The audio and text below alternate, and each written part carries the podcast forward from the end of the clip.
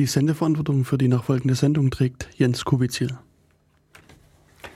Ja, hallo und herzlich willkommen zum äh, Datenkanal wieder. Ich überlege, äh, ja, zum 27., nee, zum 28. genau, Datenkanal 28. sind wir dann schon. Ähm, ja, wir begrüßen euch. Also ich bin der Jörg, hallo.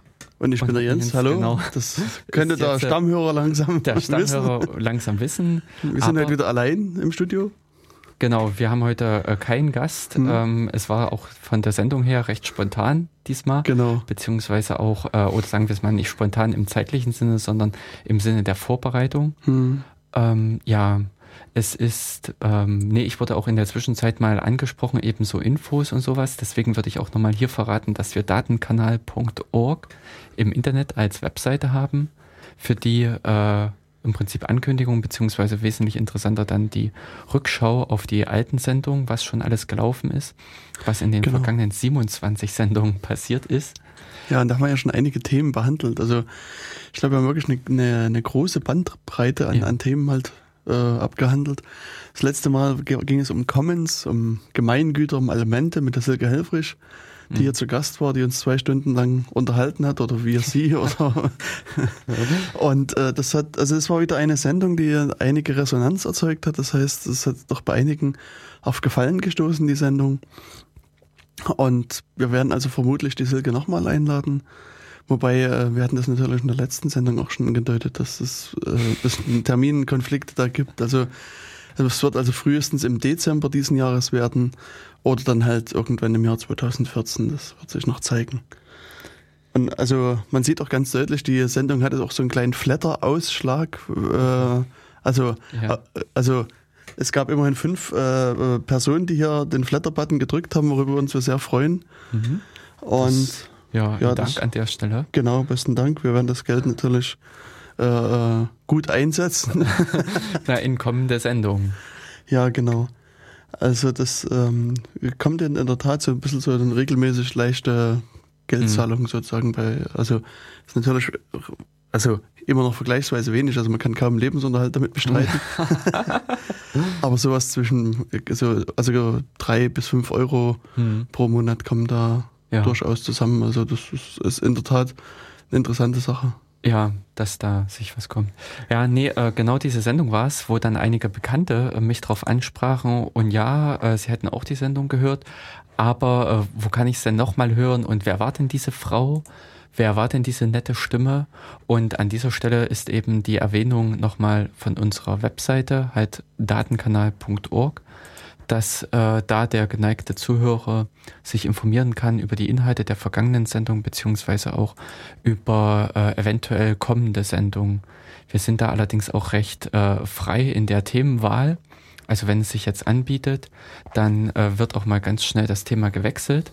Wir hatten jetzt auch, glaube ich, noch mal ein Gespräch mit dem Thüringer Datenschutzbeauftragten in Zukunft anvisiert. Genau. Ähm, vielleicht ergibt sich das dann auch in der nahen Zukunft schon. Mhm. Also ich habe ihn vor kurzem bei einer Anhörung getroffen Mhm. und äh, ja, da hat er auch mir nochmal signalisiert, dass er durchaus Interesse hätte, hier nochmal herzukommen. Mhm. Und jetzt müssen wir halt einfach nur einen Termin finden, Ja, das ist ja schön. zu machen. Mhm. Genau. Weil also unser äh, schönes Land Thüringen, eine Freistadt Thüringen, ist jetzt fast vollständig im Besitz eines neues, neuen Polizeiaufgabengesetzes. Ja. Und äh, also auch wir werden jetzt sozusagen in diesen Genuss äh, der diversen Tools der Polizei kommen. Das heißt, von Staatstrojaner über Telekommunikationsüberwachung, Wanzen an Autos, Abhörung von Wohnungen, Observation und so weiter und so fort. Also Mhm. äh, das wird halt den einen oder anderen dann vermutlich in der nächsten Zeit treffen. Und es ist allerdings natürlich anzunehmen, dass ähm, vielleicht jemand das Gesetz auch mal hernimmt und damit nach Weimar geht zum Verfassungsgerichtshof. Und dort wird eventuell das Gesetz dann wieder mal erneuert werden müssen. Na, das, beziehungsweise das Gesetz halt einer Prüfung unterziehen. Genau, Das ist, glaube ich, so der erste. ja. Und dann werden wir halt sehen, was da passiert. Also das war jetzt sozusagen eines der meiner sozusagen Highlights der Aha, aha, letzten Woche. Hm, Also es war, also in der Tat hat der Landtag eigentlich einiges an Auf- Aufwand betrieben, muss ich sagen, da das, Hm. das äh, für die Anhörung, also sie haben, ich glaube, 60 Leute ungefähr eingeladen, Mhm. so eine schriftliche Stellungnahme abzugeben. Mhm. 20 haben eine abgegeben dann effektiv. Und dann waren nochmal neun Le Leute zu einer mündlichen Anhörung da. Und also es war schon vergleichsweise aufwendig, aber hm. ähm, im Grunde genommen war auch war es so wie bei anderen Gesetzen, dass es im Wesentlichen egal war, was die Sachverständigen zu ah, kritisieren ah, hatten an dem okay. Gesetz. Hm. Ähm, Sie waren nur noch pro forma eingeladen, damit mal irgendjemand eingeladen wurde. Genau. Also in, insbesondere hm, schockierend schade. ist natürlich die Aussage des äh, Herrn Fiedler von der CDU, hm. der ähm, hier den, den, äh, also ja auch der Anhörung beigewohnt hat.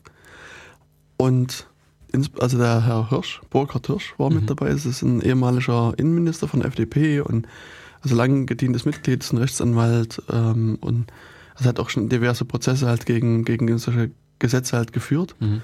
Also noch so ein, so ein Bürgerrechtler der alten Stunde. Ja. Und er hat also einen sehr detaillierten, feinsinnigen, scharfsinnigen Vortrag gehalten vor dem, also bei der Anhörung und hat halt sehr detailliert dargelegt, wo die Probleme im Gesetz liegen.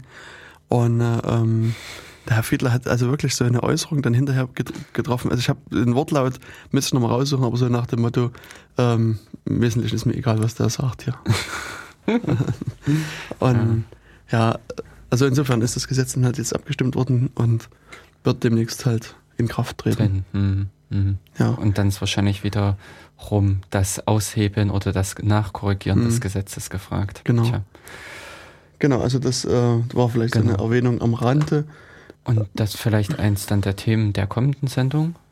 Aber ich weiß nicht, das ist halt so ein politisches Thema. Mhm. Ich weiß nicht, ob wir das, ob wir sowas in den, in den Datenkanal reinnehmen wollen. Da müssten wir uns sozusagen nochmal ja, äh, also müssten wir uns diskursiv betätigen. Kritik ausdrücklich erwünscht. Ja, also es ist auch natürlich uns immer wichtig, dass wenn, wenn euch bei unserem Datenkanal irgendwas gefällt oder auch nicht gefällt, ähm, könnt ihr die Kritik auch gerne äußern. Also es gibt auf der Webseite eine E-Mail-Adresse, die ganz prominent da steht. Ähm, wenn ihr da also ein bisschen weiter runter scrollt, gibt es quasi ein Impressum und dort gibt es eine E-Mail-Adresse, die heißt einfach info.datenkanal.org und da könnt ihr euch mit euren Wünschen, Beschwerden, Kommentaren etc. Hinwenden. Wir haben diesen Datenkanal Twitter-Account, ähm, wo ihr auch mhm. natürlich äh, Meldungen abgeben könnt. Oder im Chat vorbeischauen. Oder im Chat vorbeischauen, genau. Der Chat ist äh, auch auf der Webseite verfügbar. Ist, war auf der Webseite Ach, verfügbar, der Webseite, sehe ich gerade. Also ich habe äh, vor kurzem mal ein Update der Software äh, vorgenommen und habe das aber vermutlich äh, dabei diesen Chat rausgeworfen. Also das ist aber ein guter Anlass, um eh den Chat mal zu erneuern. Also das mhm. hat dieser aber fliegende Button an der Seite ah, hat äh, mhm. doch den einen oder anderen vielleicht nicht gut gefallen. Mhm. Und ich werde da also auch irgendwo eine extra Chat-Funktion mit einbauen. Mhm. Ähm, die Zeit muss ich mir halt einfach mal nehmen und das mal mitmachen. Mhm. Ja, also wie gesagt, wir freuen uns immer über Feedback, auch über Vorschläge, was euch so interessiert. Ist genau. natürlich äh, ja, für uns hilfreich, einfach hm. um auch noch ein bisschen äh, gezielter auf das eingehen zu können, was gefragt ist, was gewünscht wird. Genau. Also wir, äh, äh es wird immer gesagt, dass wir sehr, sehr einen technisch elastischen äh, Vortrag halten hm. und, und ja, äh, aber dafür sind wir in dem Sinne auch eine Techniksendung, dafür genau. ist es ein Datenkanal. genau, Laberkanäle kommen an anderen Ja, kommen zu anderen Zeiten. Zu anderen Zeiten, an anderen Orten, genau. Ähm, genau, aber eben mit dem Blick auf die heutige Sendung hm. hatten wir äh, uns jetzt darauf verständigt gehabt, uns allgemein mal mit diesem Thema Nutzungsbedingungen und äh, was, im, äh, was im Prinzip alles da dran hängt, an was man im Prinzip alles denken sollte, was zu beachten ist. Ich kann es in dem Sinne gleich damit äh, den Einstieg machen. Ich hatte jetzt vor äh, kurzem halt äh, die äh, äh, äh, Diskussion, also äh, mit einer Band äh, hier aus der Umgebung. Und es ging da ganz konkret darum, dass wir gerne, also dass wir mit deren Musik spielen würden. Allerdings, ähm, die Musik ist äh, in dem Sinne jetzt nicht im Netz verfügbar. Und wenn ich die einfach von den, von deren CD runternehme, dann bin ich erstmal so im Ungewissen. Ich sag's mal, äh, auf, dem, auf der CD, die war selbst gebrannt. Äh, die waren im Prinzip kein Copyright-Vermerk äh, oder auch in irgendeiner Weise Lizenzbestimmung, also äh, Lizenzbedingungen, Nutzungsbedingungen vermerkt. Das ist, ähm, habe ich dann im Prinzip gesagt, äh, ein sehr, sehr heikles, äh, heikler Punkt, weil äh, da ist völlig unklar, was, lo was los ist, ob das genutzt werden darf, unter welchen Bedingungen das genutzt werden darf.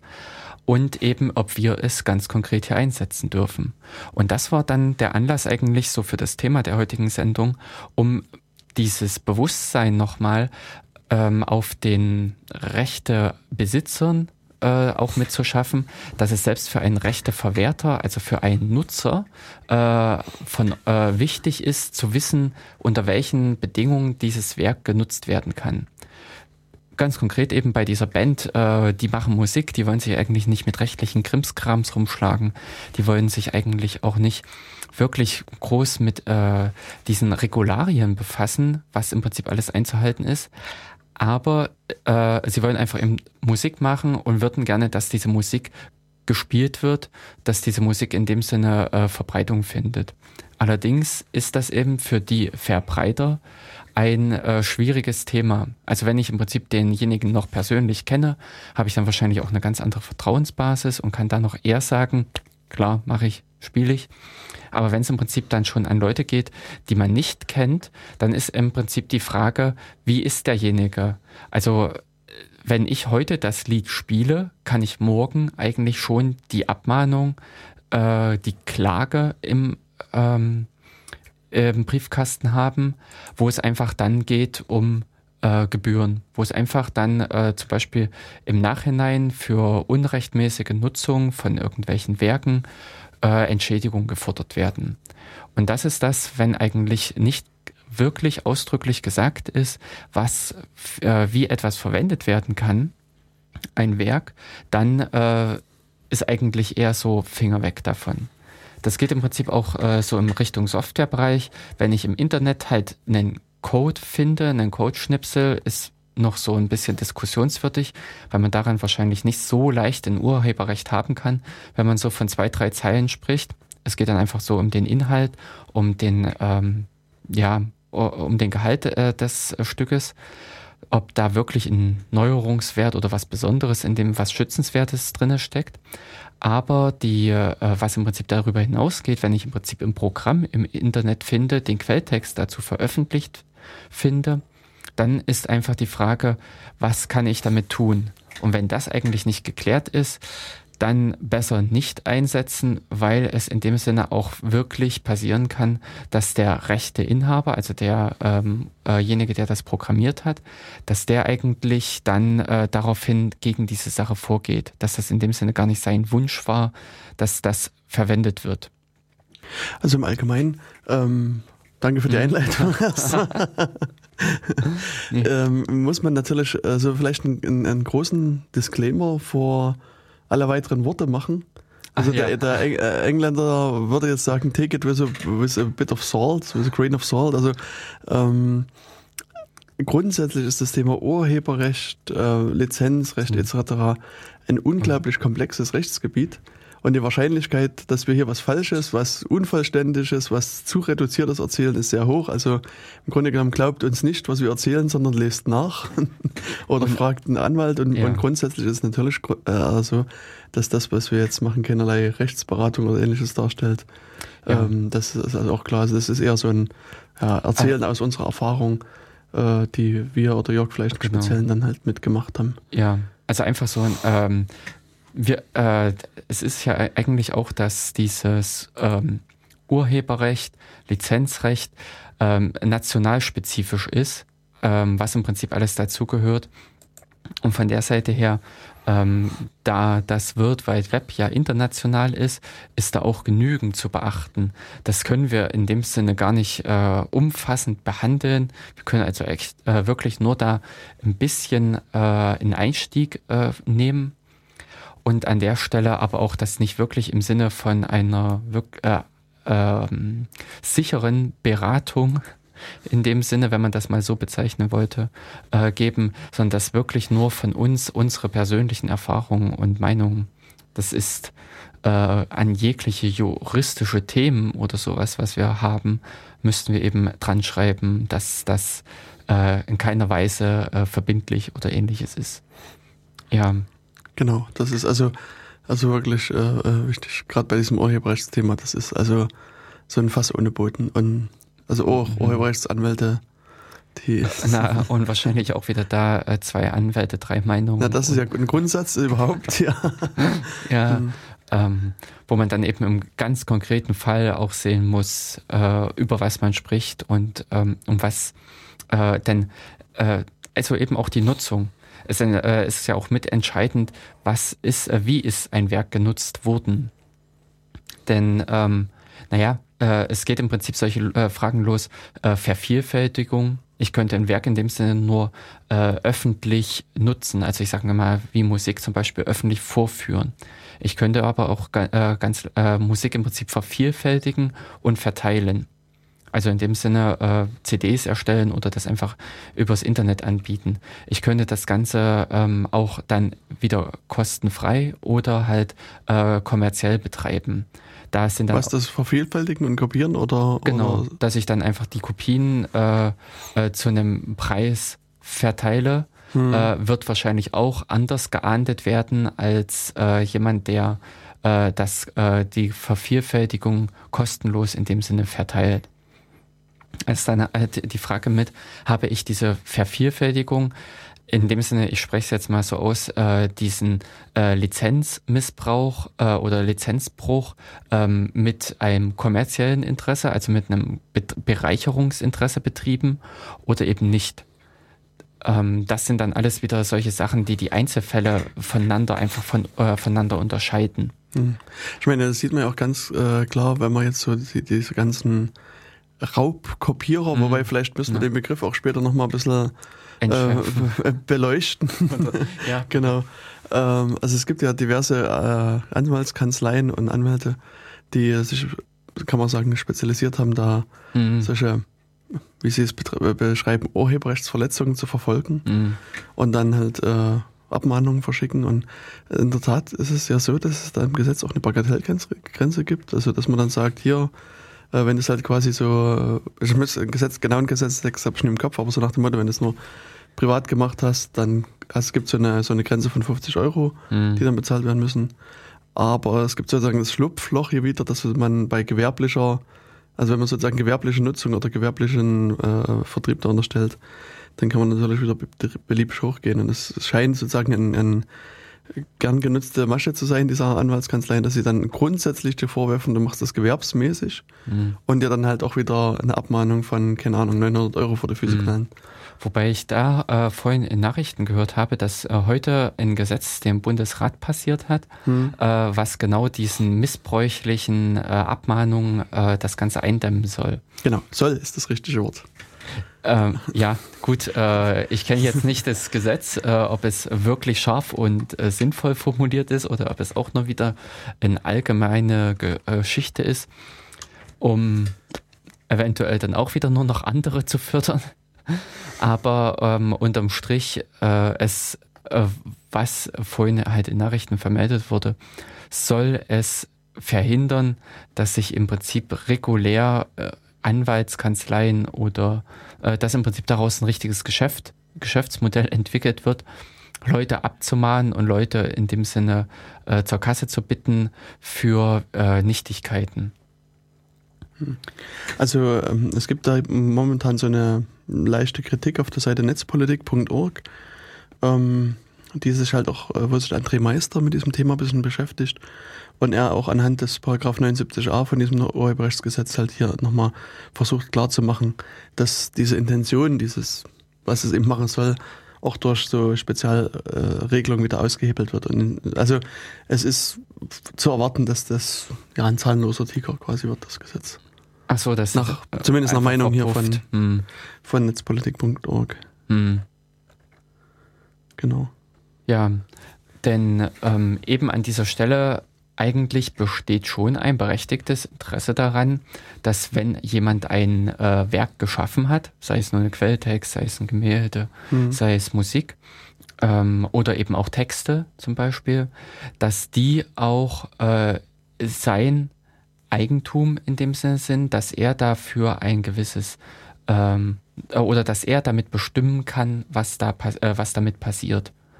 Und ähm, dass das, falls es in dem Sinne nicht seinem Willen gemäß erfolgt, dass er dann auch dagegen vorgehen kann. Also vom Grundsatz her ist diese Art und Weise, des, äh, was da aufgebaut ist, dieser äh, Mechanismus, dieser Prozess, ist schon sinnvoll mhm. und notwendig. Denn äh, in, an gewissen Stellen ist eben, dass die ähm, dass äh, man oder man unterstellt im Prinzip, dass eine gewisse Schöpfungskraft, dass ein gewisser Arbeitsaufwand da eingegangen ist und der soll natürlich auch in irgendwie ähm, ähm, äh, nicht gerechtfertigt ähm, respektiert werden.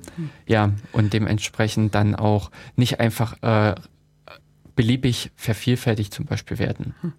Also zum einen äh, habe ich gerade gesehen, ähm, kann ich nochmal diesen genauen Wortlaut des, ah. des Herrn Fiedler nochmal wiedergeben, oh, der also gegenüber dem MDR gesagt hat, was Hirsch, also der Innenminister sagt, muss man nicht teilen und ich teile fast nichts von ihm. Also das ist, war sozusagen seine konkrete Aussage, die er gegenüber dem MDR halt getroffen hat. Und ähm, ja, das äh, sagt mhm. natürlich schon einiges. Also das ist noch sozusagen der äh, Verweis, der mhm. Nachschub sozusagen auf diesen Satz. Ähm, also bei diesen ganzen Sachen, was du jetzt so beschrieben hast, ist es natürlich die Intention, glaube ich, gewesen, die, also da müsste man eigentlich Silke nochmal mit her, her hm, zitieren ja, genau, sozusagen. Das war eigentlich auch so. Oder das, das mit ihr hm. nochmal ausdiskutieren, ähm, dass man für die, für die Urheber, um das mal abstrakt ja. zu sagen, so eine Art Monopol schaffen will. Weißt du, das, ja. das sind irgendjemand, also die, die haben sich quasi jetzt mit großem Aufwand und so weiter genau. ein Objekt halt geschaffen. Und jetzt soll quasi nee, irgendwie der Nächste kommen, das quasi kopieren und damit Geld machen und der eigentliche Schöpfer sitzt quasi leer da. Das ist sozusagen, glaube ich, die, die ursprüngliche Intention dieser ganzen Regelung mal gewesen vor, ich weiß gar nicht, 18., 17. Jahrhundert oder sowas. Das ist ja schon, hm. schon vergleichsweise alt. Jetzt ist mir nur irgendwas entfallen, was ich noch, noch mit sagen wollte. Also denn ähm, das äh, oder eben so ähnliche Ansätze her kenne ich also auch, äh, oder es sind im Prinzip auch beim Patentsystem. Das ist das, äh, wo man im Prinzip Klassiker. ganz konkret mhm. äh, ein Werk in dem Sinne sich äh, formalisiert schützen lassen kann, wo man im Prinzip die Beschreibung dafür einreichen muss. Und dann ist genau diese Idee, diese dort beschriebene, dargelegte Sache geschützt auf dem Wege des Patentsystems. Ähm, ja, also es ist in dem Sinne, dass schon immer mit unterstellt wird, dass äh, ein gewisser Schöpfungsaufwand, ein gewisser, äh, gewisse Arbeit in irgendwas eingeflossen ist. Und wer in dem Sinne Künstler ist oder wer in dem Sinne äh, Schöpfer, Schaffer ist, der ähm, wird das auch ganz gut nachvollziehen können, dass er dafür auch eine gewisse Entschädigung gerne hätte und sei es das dann auch nur in dem Sinne zum Beispiel in Form von Reputation. Das ist nämlich so zum Beispiel mit, was äh, die einfachen Dinge oder die äh, grundlegenden Dinge, die ich zum Beispiel, also wo ich finde, dass die zum Beispiel im akademischen Kreis äh, grundlegend mit umgesetzt werden oder ansonsten landet man bei irgendwelchen Plagiatsgeschichten, dass mindestens der Autor, der Schöpfer namentlich genannt wird damit geht es eigentlich, äh, finde ich, schon mit los, dass man bei vielen Dingen mit den Quellenverweis angibt, von wem stammt das Verwendete, das eben zitierte Textteile oder eben auch äh, von wem sind äh, Bilder, Bildausschnitte, äh, die verwendet werden in irgendwelchen Arbeiten oder Dokumenten. Ja, also insofern hast du natürlich recht, dass es in dem Fall eventuell deine Reputation erhöht oder stärkt. Mhm. Wobei natürlich, also in diesen sozusagen formalen Regelungen, aus meinem Eindruck heraus zumindest keinerlei, also Reputationsschutz oder sowas mit, mit enthalten ist. Es auch schwer, hm. sozusagen sowas aufzubauen. Und auf der anderen Seite, was ich glaube, was, was ein Argument ist, was immer wieder vorgebracht wird, ist dieses, das ermöglicht den, den äh, Künstler Geld zu verdienen.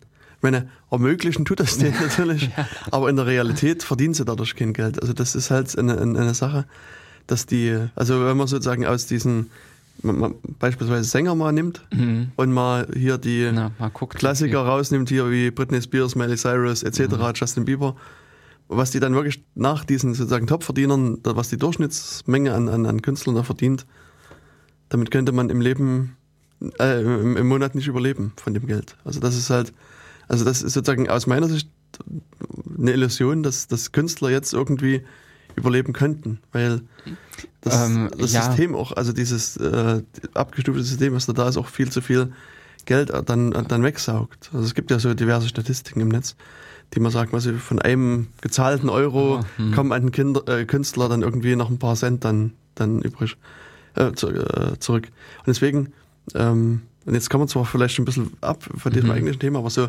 solche Modelle sind eben wirklich interessant, wie, wie Flatter zum Beispiel. Also Flatter ist so eine, ist eine Möglichkeit, kleinen Spenden da zu übergeben, was natürlich auch für einen Künstler vielleicht wenig bringt, das weiß ich nicht. Also das System muss sich zum einen natürlich erstmal durchsetzen, das Mhm. ist halt, daran krankt es halt momentan überhaupt. Und also dann kann man halt auch wirklich mal sagen, okay, das Stück gefällt mir, ich drücke mal auf den Flatter-Knopf Mhm. und spende halt ein paar Cent. Also das sind diese Spendensummen sind ja irgendwie nur 10, 20, 30 Cent. Also je, je nachdem, wie viel man verflattert pro Monat und wie viel und so weiter und so fort. Mhm. Also das System müsste man vielleicht in einer extra Sendung mal in Ruhe noch erklären. Ähm, allerdings sieht man auch sozusagen, wenn man dieses das leuchtende Beispiel von Flatter in dem Fall ist äh, Tim Britloff Mhm. mit der Metaebene, der ja, ich weiß nicht, ich kenne die aktuellen Zahlen nicht, aber so laut seinem Blog mal irgendwie zwischen 2.000 und 3.000 Euro eingenommen hat für seine diversen Podcasts, die er macht. Also Mhm. Chaos Radio, also CRE, Mhm. äh, ähm, heißt jetzt CRE und nicht mehr Chaos Radio Express. Ähm, Mhm. Dann äh, hier Not Safe for Work und Logbuch und Netz- Netzpolitik und so weiter und so fort. Also das ist quasi ja so eine Sammeleinnahme, aber es ist ja trotzdem eine Summe, wo man sagen könnte, da, damit kann man erstmal gut leben im Ja. Monat und man kann damit arbeiten und, und auch einiges finanzieren. Also angeblich finanziert auch Tim sein Studio oder den Ausbau seines Studios auch mit diesen Mhm. erhaltenen Geldern. Mhm. Und das ist also da in der Form, also wenn man das sowas hat, ist natürlich Flatter eine interessante Alternative oder überhaupt sozusagen Spenden, also wo das sehr direkt ankommt. Also auch, ich glaube, dieser Ansatz von C3S, was wir letztes Mal angesprochen Mhm. haben, ist ja auch dann, dann sehr viel mehr Geld auch an den Künstler dann direkt auszuschütten. Ja.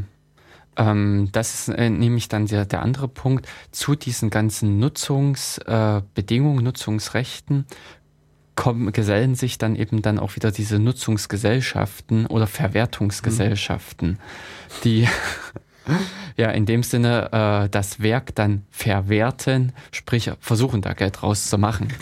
Ähm, wahrscheinlich eben auch zum Großteil für ihr, äh, für ihre Geldtasche, für ihre Geldbörse.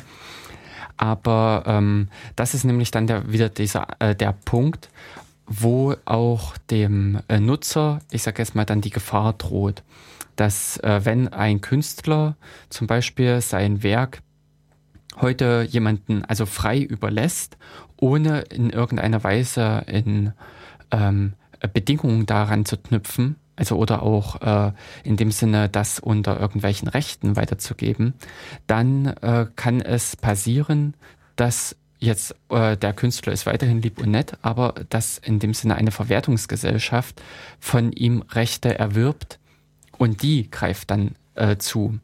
Ähm, oder ich sage jetzt mal ein anderer krasser Fall, es übernehmen Erben. Das ist ja auch ähm, so diese ewigen Streitereien zum Beispiel um Wagner, ähm, dass da die Erben äh, sehr hinterher sind, wie Werke von Wagner genutzt werden, ähm, welche Werke wann und ähnliches. All das zum Beispiel äh, oder soll auch sehr reglementiert sein. Äh, da ist zum Beispiel auch eben nicht mal unbedingt der Künstler, der Schaffer selbst, ähm, derjenige, der sich irgendwie gewandelt hat, der irgendwie böse geworden ist, sondern es sind die ähm, äh, es sind dritte Personen, es sind einfach andere Personen. Und an der Stelle ist es eben an, äh, notwendig, dass man in irgendeine Form kommt, also dass man in irgendeiner Art und Weise in die Lage kommt und die ähm, äh, und äh, eine Zusicherung des Künstlers hat, also des Eigen äh, des Urhebers hat, der äh, einem die Nutzung äh, oder die einem die Nutzung gestattet. Sprich im Prinzip, es ist, ähm, sei es wie ganz klassisch halt beim Quelltext, dass ich zum Beispiel damit gesagt bekomme, was darf ich mit dem Quelltext tun. Das fängt an zum Beispiel auch schon nur bei solchen Dingen, darf ich das Programm übersetzen äh, und äh, verwenden. Darf ich es zum Beispiel in einer Firma verwenden? Es gibt auch genügend äh, Lizenzen, es gibt genügend Nutzungsbedingungen, die ausschließen, dass das kommerziell eingesetzt wird. Also im Rahmen von eben einer, äh, einem wirtschaftlich arbeitenden Unternehmen. Es ist zum Beispiel auch ähm, mit, dass ausgeschlossen ist oder solche Dinge eben, dass die, dass der Quelltext verändert werden darf, dass das Programm äh, untersucht werden darf ich sage jetzt mal in die Richtung Re Reverse Engineering, äh, dass auch äh, Teile aus dem Programm verwendet dür äh, werden dürfen. Das ist zum Beispiel auch so ein äh, Punkt. Manchmal dürfen Werke nur als Ganzes und nicht in Teilen verwendet werden. All solche Dinge sind in dem Sinne zu regeln eigentlich, wenn man in dem Sinne Künstler ist, wenn man irgendwas geschaffen hat. Und dafür gibt es dann in dem Sinne zum Beispiel auch äh, vorgefertigte, sage ich jetzt mal, Nutzungsbedingungen im Netz. genau, und die kann man natürlich alle bedenkenlos kopieren, manipulieren, ändern oh. und dann wieder aufs, äh, also das, also das, der Punkt ist halt mit solchen vorgefertigten Sachen, ist, sollte man halt immer sehr, sehr äh, vorsichtig sein. Ähm, nee. Weil das, das kann natürlich zu beliebig vielen Problemen führen. Also ich denke nur an diese ähm, diese Haftungsregelung für Links, die irgendwie mal angeblich das Landgericht Hamburg vor hunderten von Internetjahren mal beschlossen hat. Also das ist, findet man jetzt in diversen Impressi, Impressa, ich weiß gar nicht, Impressumen. Ja, okay. Impressova, keine Ahnung. Nee, es könnten wirklich die Impressi sein. Also ich würde es jetzt, äh, Impressum sollte lateinisch sein und ähm, ich weiß, im Italienischen ist die Mehrzahl mit einem I hinten, hm. ähm, im Lateinischen hm, Im Lateinischen? Und, äh, äh, äh, ich hatte kein Latein. hm. Na gut, ähm, aber das ist zumindest. Genau. Ähm, ja, aber ähm, nee, äh, weil, weil du jetzt gerade sprachst, dass die äh, Nutzungsbedingungen der Nutzungsbedingungen, das ist ja zum Beispiel auch eine interessante Sache. Hm. Ich werfe jetzt schon mal diesen Begriff GPL hier in den Raum, dass die GPL selbst nicht unter GPL steht. Also das ist zum Beispiel auch so ein Punkt, dass äh, der Inhalt der Forderungen nicht für die Forderungen selbst gelten. Die Impressen. Die Impressen. okay. Schade, das klingt zu äh, normal. Impressi hätte ich schöner gefunden. Ja, ja, das hätte etwas. Das könnte man sagen, man müsste mal ein Patch beim Duden einreichen. Ja, nee, aber was ich eigentlich sagen wollte, ähm, dass, dass wir einige Sachen vielleicht dann äh, später noch mal ein bisschen in Ruhe beleuchten werden. Der Jörg hat wieder unglaublich coole Musik mitgebracht. Ja, ähm, ich weiß jetzt gar nicht, ob die so cool ist. Ich habe ähm, auch keine Ahnung. Das, ich habe jetzt einfach nur bei mir mal in die äh, mitgebrachte Sammlung gegriffen. Ähm, ja, die, äh, wir halten uns jetzt wenigstens ja an die Nennung des Künstlers, beziehungsweise wir sind auch verpflichtet, diesen Künstler zu nennen. Und zwar, weil ich mich wieder mal auf der äh, Kopierplattform Nummer eins unserer Lieblingsmusikquelle ähm, äh, bedient habe. Und zwar bei jamendo.org und habe dort von dem Künstler äh, Young In den Titel And the Story Goes genommen. Wir hören mal rein und danach werden wir uns nämlich zum Beispiel auch mit den Lizenzen und mit den Rechten bei den solchen Werken mal befassen.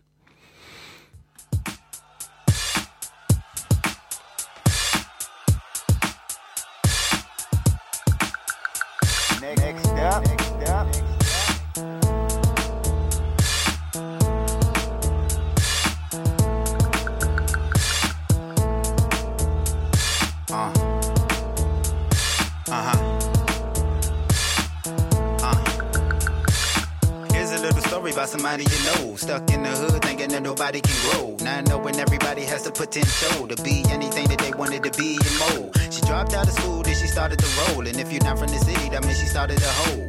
Sucking and fucking every Tony, Dick, and Joe. Just to eat a couple with. She got the bun in the oven and tried to keep it on the low. She stayed with her moms, even she didn't know. Until a couple of months, and she started to show. Now she at the hospital and she ready to blow. Having unprotected sex like this shit was cool. Now the doctor coming at her with some terrible news. The baby got AIDS and she does too. Now she sad, wondering what she gon' do. Damn.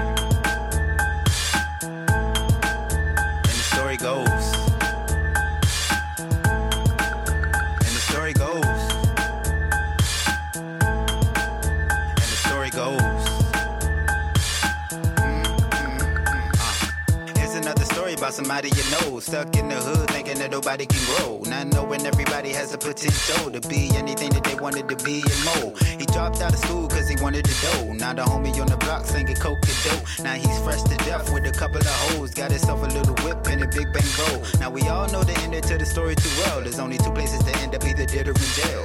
Skinny little younger body was frail, so the Glock that he had, it was tightly held. But niggas been plotting and watching this move. Peep that he be alone while his family school. Kicked down the door, told the younger don't move. Now his brain fragments in the family room. Dang.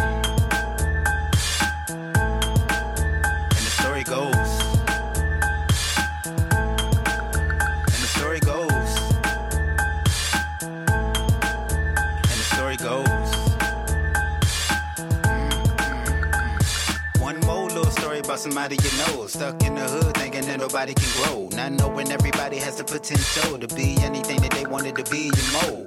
Poor little kid getting bullied at school. Cause he walk around the building with a hole in his shoe. He could try to tell the teacher what are they gonna do. But suspend the bully, he'll be back in a few. School was but at home was worse. Parents always argue when they're making it hurt. Everybody round the way joning on his shirt. It's a hand me down, but they know who had it first. He stayed to himself, never bothered the soul. But deep down inside, he was ready to go. So he decided to grab his little sis jump rope, tied it to the shower pole, put his neck in the hole. Damn.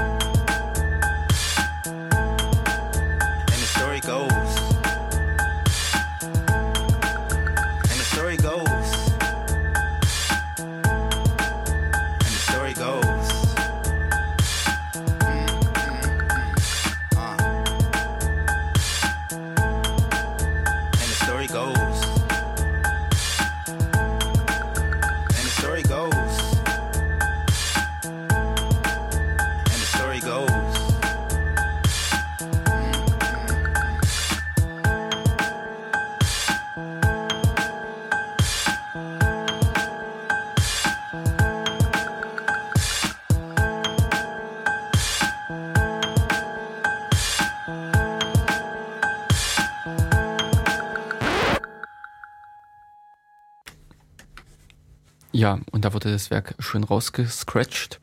Ähm, und das war Young In mit dem äh, Lied And the Story Goes aus äh, eben der angesprochenen Musikplattform jamento.org. Ähm, wir erwähnen ja auch immer wieder, also eigentlich in jeder Sendung, beziehungsweise äh, in den Sendungen, wo wir halt Musik spielen von uns, äh, dass wir die von dort holen, dass wir die im Prinzip von dort mit äh, bezogen haben. Einfach aus dem Grunde, weil es dort die uns, uns die Möglichkeit gibt, eben Musik zu finden, die wir verwenden können, wo in dem Sinne schon eben diese Grundbedingung geklärt ist, dass irgendwelche Nutzungsbedingungen aufgestellt sind, dass Nutzungsbedingungen äh, genannt sind, unter denen ein Werk eingesetzt werden kann. Denn für uns ist es hier im Radio, im OKJ, äh, zwar frei, die Musik zu verwenden. Also man hat hier eine Generallizenz geschlossen mit, mit der GEMA. Ja, mhm. genau, mhm. mit der GEMA. Also diesmal mit der richtigen GEMA. In der letzten Sendung haben wir über GEMA als GEMA gesprochen. ja. Aber diesmal ist wirklich die Gesellschaft zur, keine Ahnung, äh, musikalischen äh, Aufführungsrechte, keine Ahnung. Ja. Ähm, also der Verwerter für die Musikrechte und äh, dass der äh, ist im Prinzip hier in Generalvertrag geschlossen worden, der es äh, uns auch mit ermöglicht, äh, fast alle Stücke, fast beliebige Musik, äh, eben bis mit einiger Einschränkung, hier zu spielen. Aber wir haben ja im Prinzip auch noch die Veröffentlichungen auf der Webseite. Und damit stehen wir dann wiederum für uns allein da. Dann tritt nicht mehr der OKJ auf als ausstrahlendes Medium, sondern wir. Und damit haben wir das Problem, dass die äh, dass wir äh, dann auf einmal die Rechte benötigen, dass wir auf einmal das äh, Vertreibungs-, das in dem Sinne Verteilungsrecht benötigen. Genau, und das äh, kann man natürlich auch bei der freundlichen GEMA gegen eine geringe Gebühr erwerben. Aber diese geringe Gebühr übersteigt massiv diese drei oder fünf Euro, die wir pro, pro Monat einnehmen. Also so ungefähr ums, ums 100 bis, bis äh, 200-fache, glaube ich. Also irgendjemand meinte mal, ich glaub, also ich kann mich erinnern, dass er irgendwas von, von um die 1000 bis 1500 Euro mhm. ähm, da erzählt hat. Ähm, weiß nicht, also ich habe nie genaue Zahlen abgefragt, sondern bin quasi hier diesen einfachen Weg gegangen und, und gerade wie bei, bei der letzten Comment-Sendung da hatte Silke uns ja sehr, also einige Titel mitgebracht, die mhm. zwar von der Freiheit gesungen haben, Ma Liberté zum Beispiel, aber uns halt auch nicht die Freiheit gelassen haben, die Titel quasi in der äh, in, in, Aufzeichnung. in Aufzeichnung zu lassen. Mhm. Und deswegen habe ich die rausgeschnitten. Was ich allerdings gemacht habe und was ich eigentlich auch bei jeder Sendung mache, die ich ins Netz stelle, ähm, es gibt also einen Musikabschnitt, wo ich nochmal die Musik aufführe, die wir gespielt haben und auch die verlinkt ist. Und bei Silke letzte Woche war es halt so, dass die Titel alle von YouTube kamen, also die äh, fünf Titel, die wir da gespielt haben äh, und jetzt auf der Webseite stehen, das sind Links zu YouTube und wenn ihr die anklickt, dann könnt ihr da quasi ein paar YouTube-Videos angucken und den Videos dann lauschen. Ja, genau. So dass in dem Sinne, dass äh, an der Stelle halt nicht mehr die Musik eingebunden ist in unser Werk, in unsere Sendung, mhm. sondern dass die, äh, die Musik ist im Prinzip rausgenommen, eigenständig und wir verweisen nur darauf. In dem Sinne sind wir auf da, äh, sind wir an keine Nutzungsbedingungen oder ähnliches gebunden, weil wir das Werk nicht nutzen. Wir haben es nicht bei uns integriert oder in irgendeiner anderen Weise verwendet. Allerdings wäre, ich habe jetzt gerade so überlegt, das ist mal ein, ein hm. interessanter Fall wäre ja, aber ich weiß nicht, vielleicht ist es auch gar nicht so interessant, wenn man sich mit dem Anwalt darüber unterhält. ähm, das kann. Mein genommen, man hätte, also wir haben ja sozusagen die Information, an welcher Stelle unserer Sendung die Musik drin war. Ja. Und die Musik ist ja auch hier erhältlich. Also die kann ich ja auch über YouTube einfach mir runterladen. Ja, mhm. Das heißt sozusagen, ich habe alle Informationen, um mir ein kleines Skript zu schreiben. Mhm. Und das, das, das, Skript stelle ich quasi mit der Sendung zum Download bereit. Ja. Der Nutzer klickt drauf, mhm. lädt sozusagen die Sendung runter, lädt die einzelnen Titel runter und vorausgesetzt, er hat die nötige Software auch im Hintergrund, die baut die sozusagen ihm die Sendung wieder ordentlich zusammen. Mhm. Und dann wäre für mich natürlich die Frage, was, was ist jetzt passiert? Also was ist sozusagen, wie ist dieser Vorgang rechtlich zu bewerten? Aber da fehlen mir sämtliche Kenntnisse, um da überhaupt eine halbwegs qualifizierte Auskunft zu geben. Mhm. Aber vielleicht, und das ist meine Hoffnung, hört ja jemand zu, der ein bisschen mehr Kenntnis hat, beziehungsweise der jemanden kennt, der jemanden kennt, der jemanden kennt. Mhm. Und äh, vielleicht kann der auch dazu der Frage mal Auskunft nehmen. Aber du hast, äh, glaube ich, so eine Idee. Du hast irgendwie, ja, ja. da zuckt schon der Finger endlich was zu sagen. Aber ich habe versucht, oder ich werde jetzt versuchen auscherrymandern oh. und, und einfach so lange reden, bis die Sendezeit zu Ende ist. nee, also erzähl mal. Ähm, nee, äh, diesbezüglich fiel mir zum Beispiel bei, äh, von der Softwareseite her dieses Problem ein, dass zum Beispiel Treiber, also Kernel-Module, nicht genutzt werden äh, oder nicht verteilt werden dürfen. Das, äh, oder für die ähm, äh, Sun Java äh, Virtual Machine ist, es, äh, ist die Vertra äh, Verteilung nicht mehr freigegeben. Und deshalb kann man aber trotzdem noch Pakete installieren, die dann den Download vornehmen. Weil das ist dann halt äh, eine Nutzeraktion. Also es, äh, ganz konkret fällt mir zum Beispiel auch der alte äh, Broadcom-Treiber ein. Mhm. Dieser äh, für die äh, für den WLAN äh, für die WLAN-Chips, dass da äh, wurde äh, hat man im Prinzip auch den Windows-Treiber heruntergeladen. Mhm. Das konnte man im Prinzip tun. Man hat dann aus diesem Treiber die, äh, die entsprechenden Teile extrahiert mit Hilfe eines Programms mhm. und konnte das dann bei sich als Kernel-Modul einsetzen. Ähm, man durfte weder den einen Teil dieses, äh, äh, dieses Treiberpakets äh, runterladen, also man musste im Prinzip immer wieder den kompletten äh, verwenden, okay. beziehungsweise waren auch die, äh, war im Prinzip kein Dritter berechtigt, diese äh, Treiber in dem Sinn neu zu paketieren. Mhm. Sei es dann im Prinzip über den Eigenverteilung, über so ein System, wie es bei Debian genutzt wird, über so ein Paketsystem oder halt auch alleine nur, dass das auf irgendeiner Webseite in einer angenehmen Form bereitgestellt würde. Okay. Und äh, da hat man sich aber im Prinzip geholfen oder äh, damit beholfen, dass äh, ein Skript halt verteilt wurde, was dann eigentlich die, den, äh, den eigentlichen Treiber erst geladen hat.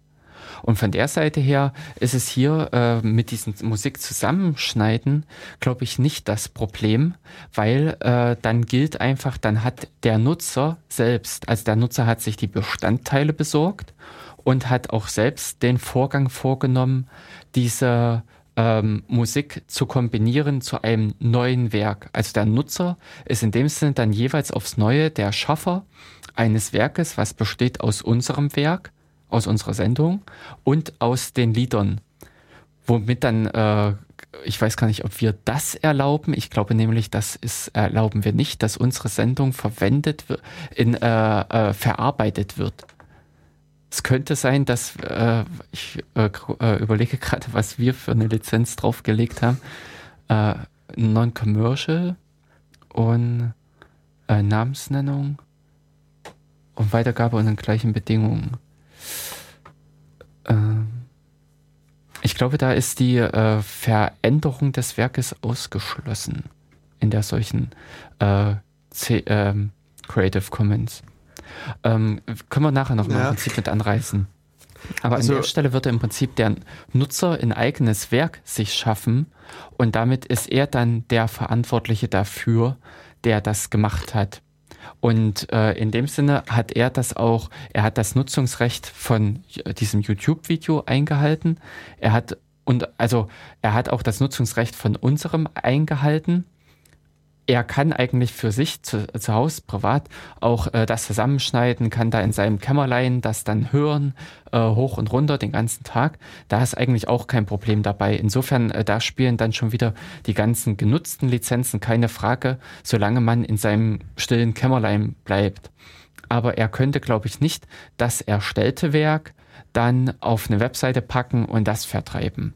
Das sollte äh, schon alleine von unseren Nutzungsbedingungen her nicht mehr, möglich sein. Na, es, also es ist aus meiner Sicht schon grundsätzlich nicht möglich, weil ähm, also wie gesagt unser Werk, wie du es so schön bezeichnest, ähm, hatte diese, jetzt spreche ich mal mit Fachtermini, CC bei NC SA äh, Lizenz, also das was du gerade angesprochen Genau. hast, also CC heißt äh, Creative Commons, das ist sozusagen der Oberbegriff.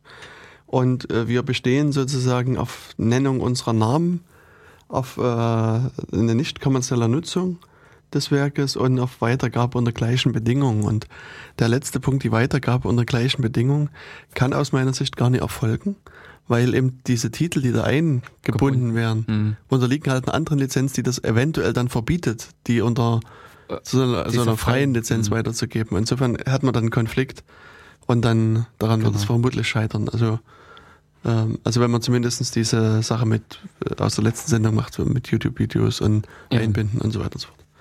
Aber wenn man im Prinzip, äh, also das denke ich, äh, wo es dann äh, unproblematisch ist, eben ein Skript zu schreiben und äh, indem man äh, dem Nutzer ermöglicht, das auf einfache Art und Weise zu tun. Die, ähm, wenn man das Skript eventuell noch ein bisschen verallgemeinert, dass es auch nicht sendungsspezifisch ist, sondern für alle Sendungen gilt. Und ähm, in dem Sinne, äh, in diesem Skript, denke ich mal, jetzt nicht so das Know-how steckt, dann ist das, also dass es eigentlich, so dass man jederzeit sagen könnte, das hat auch äh, die Möglichkeiten, hat jeder Nutzer selbst und das kann auch jeder Nutzer selbst tun, dann glaube ich, ist auch nicht mal unbedingt die Verleitung zu einem Missbrauch äh, oder ähnlichen. Naja, also ich, ich frage mich gerade, was du unter nicht, also unter Know-how jetzt verstehst. Also ich sag mal so, die, die, ein Großteil der, der Menschen da draußen fehlt schon mal komplett die Fähigkeit, überhaupt ein Skript zu schreiben. Also, also das sozusagen schon da bewegen wir uns in einer Minderheit. Und jetzt, Ja, ich, wenn ich jetzt zum Beispiel einfach mal an ein Shell-Skript denke, zum, als Beispiel, was müsste denn man machen? Man muss die Datei runterladen, also man muss einmal Wget anwerfen. Ja. Naja. Und dann musst du halt sozusagen, also, also das wäre sozusagen die Leistung von uns, dass wir wirklich die ähm, Datei, diese MP3-Datei so weit ausliefern, dass da Angaben sind zu den Artikeln, also zu den Kapitelmarken. Das heißt, Mhm. dass äh, sozusagen, wenn man jetzt ein Programm drüber laufen lässt, das weiß, okay, ab Minute 38 und drei Sekunden hat ein Titel angefangen. Das Mhm. heißt, da muss ich einmal meine Säge ansetzen und das in, in Lücke zwei schaffen. Teile genau schaffen, äh, zersägen. Und dann muss ich mir halt irgendwie zum Beispiel das, das YouTube-Teil runterladen, also irgendwie mit Clive, also CC Live oder Mhm. äh, YouTube DL oder irgendwas Ja. das runterladen, dann den Audio-Teil raus extrahieren, das geht ja auch Mit MP, äh, ganz äh, genau und dann das also wieder zusammenpappen, Binden. das Das ist ist ja ein auch Cat. ja genau, das ist auch trivial und dann also so muss man das quasi Schritt für Schritt bei jedem Song machen und Ja, ähm, aber, das, das ist sozusagen die Haupt, Hauptaufgabe. Das könnte man durchaus aus meiner Sicht in so lange, also so lange generisch machen, wie du auch irgendwo die Information herkriegst, wo man diese einzubindende Musik. Von äh, unserer Webseite. Na, da muss also sozusagen dann, und das ist, glaube ich, das, das Hauptproblem in Parsing. also Ähm. du, man muss mit regulären Ausdrücken die Webseite. Genau. Das war nämlich jetzt auch mein Gedanke. Dafür haben wir doch reguläre Ausdrücke, um HTML zu parsen. genau, also das, das schreit geradezu nach einem Link. Also ich werde nochmal einen Link mit einbauen, deswegen musste ich jetzt auch gerade so leicht schmunzeln. Es gab da halt irgendwie mal vor längerer Zeit eine Frage auf, bei, ich glaube, Stack Overflow oder sowas, hm. ähm, wo es genau darum ging, ob man HTML mit einem regulären Ausdruck, hm. wobei da diese klipp und klare Aussage ist, man kann HTML nicht mit regulären Ausdrücken parsen, weil HTML eine Okay, jetzt wird es schwierig. Eine kontextsensitive Sprache ist, die allerdings nicht von einer regulären Grammatik gepasst werden kann. Ich glaube, so rum war das. Fragen wir lieber den Herrn Chomsky. Und ja, uh, allerdings, äh, diese Frage, äh, Jens hat sie gerade aufgeklappt. An der Frage ist entscheidend, finde ich einfach, dass die Antwort nicht zur Frage passt. Also die Antwort an sich ist interessant und wirklich äh, lohnenswert zu lesen. Allerdings ist einfach die Fragestellung, wie äh, oder kann ich mit regulären Ausdrücken bestimmte Inhalte rausholen? Ja, ja das geht. Das mhm. ist kein Problem. Aber ich kann zum Beispiel nicht die Korrektheit einer HTML-Datei mithilfe einer, äh, einem, eines regulären Ausdrucks prüfen. Das ist wiederum die Antwort. Genau. Also, ähm, das, also der, der Autor dieses, äh, des, dieses Werkes, muss man ja. schon sagen, dieser Antwort, ähm, der hat also sehr viel dann halt so mit, mit äh, Unicode äh, gespielt. gespielt und hat dann so, ja, so quasi gewisse Art kleine Türme gebaut damit. Also, hm. und, und da gibt es auch an, also der Mikro Hyponen ist da auch ein gutes Beispiel. Hm. Also der ist bekannt als Security Researcher, Virus Autor, hätte ich beinahe gesagt. Also äh, arbeitet bei F-Secure als CIO, glaube ich. Und der hat es halt auch mal bei, bei vermutlich auch Stack Overflow, müsste ich nochmal gucken, gemacht, dass er da eine Frage konstruiert hat, auch mit so einer mit äh, so gestapelten Unicode-Sachen, mhm. die irgendwie, ich glaube, es waren 67 oder sowas Ausdrücke, wo aber sozusagen die, der, dieser Turm quasi weit in die Seite reinragt. Also der hat quasi in der ah. Seite, mehr oder weniger in der Seite rumgemalt. Und das äh, war auch so sehr interessant. Ja, aber äh, ja, jetzt genau. müssen wir erstmal wieder irgendwie den Schlenker finden, wo wir, also ich weiß gar nicht mehr, woher gekommen sind. Na, wir wollten äh, unsere Webseite parsen. Ach so, ja, genau. genau und äh, wollten, hätten dafür eigentlich grep verwendet. Beziehungsweise ich würde SED einfach verwenden. Ähm, Oder PDS. Hat man das schon erfunden? Keine Ahnung. PDS. Ja, ähm, wir bleiben mal bei der Sozialistischen Einheitspartei ja. und äh, zerlegen mithilfe derer die Ausgabe von Veget und extrahieren dort die äh, Ver Verweise auf YouTube. Ähm, ich denke aber auch nicht, dass unbedingt dieses Skript, der Inhalt des Skripts, sondern die Tätigkeit des Skripts äh, das Interessante ist, dass diese, ähm, ja, dass man an der Stelle eigentlich nicht die, ähm, äh, die, die Schöpfungsleistung des Skriptes betrachten sollte und die ist in dem Sinne gering. Also was das Skript per se tut, das ist natürlich dann wieder knifflig und da haben wir dann äh, zehn Stunden reingesteckt. Aha, und der Perl-Zeiler ist, äh, Perl-Einzeiler ist in zehn Minuten entstanden. Aber in, äh, das, was das Skript dann am Ende leistet, ist ja die, diese Arbeit, äh, nimm ein äh, Audioprogramm her und spiele es ab, halte an einer gewissen, äh, also oder zerschneide es mit einem entsprechenden Audioprogramm, äh, Audac äh, nee, Audacity war das ja, beziehungsweise Ardour äh, ist das auch in einer wesentlich breiteren Masse äh, möglich, mhm. diese Bearbeitung, dieses, äh, diesen äh, Neuschaffung des Werkes, dieses zusammengesetzten Werkes zu vollbringen, als dem, äh, als so ein Shell-Skript zu basteln. Mit Veget und ähnlichen Dingen dann da drin. Also das ist mhm. das, wo ich dann äh, wahrscheinlich äh, rumdiskutieren würde, dass diese Leistung des Skripts ist so äh, niedrig, die, äh, die Schaffenskraft dieses Skripts ist so niedrig, dass sie auch jedem eigentlich selbst möglich ist und dementsprechend auch äh, kein äh, nichts Besonderes wir hier verteilen und entsprechend äh, darin keine Anleitung, keine Verleitung zum äh, Rechtmissbrauch, zum äh, Bra äh, Brauch von irgendeinen Nutzungsbedingungen besteht.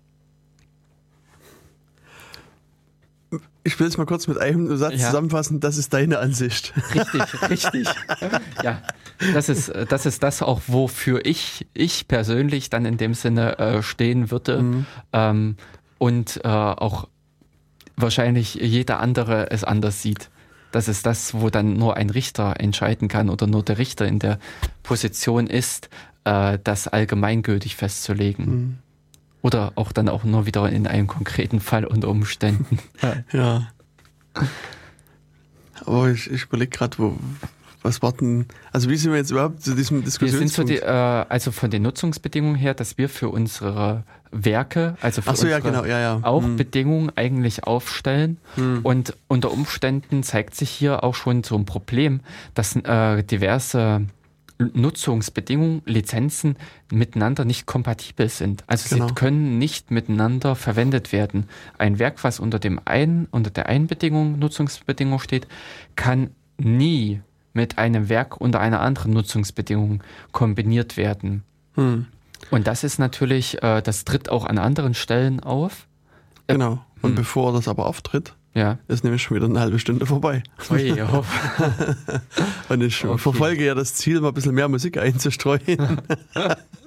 Und ich denke, das ist aber hier auch eine passende Stelle, weil da können wir an der nächsten, also in der Folgezeit dann einfach mal so ein bisschen über die Kompatibilitäten Äh, das- von, von ja, oder dass wir auch prinzipiell mal Nutzungsbedingungen in dem Sinne aufgreifen und Hm. eben, wir können ja auch mal unsere CC da genau. genauer beleuchten. So, dann werfen wir das Licht weg von unseren äh, Sprachen und äh, mehr hin zur musikalischen Seite. Und zwar, diesmal habe ich genommen Floppy D mit äh, Swept Clean als äh, Titellied.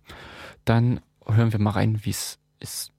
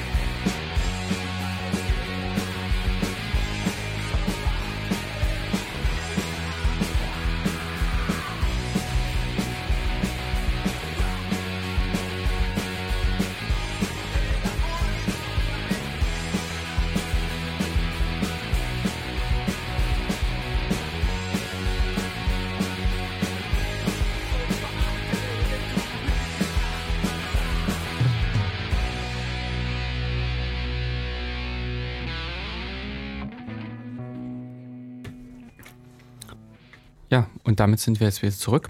Mm, wir haben noch ein zweites Lied nachgelegt.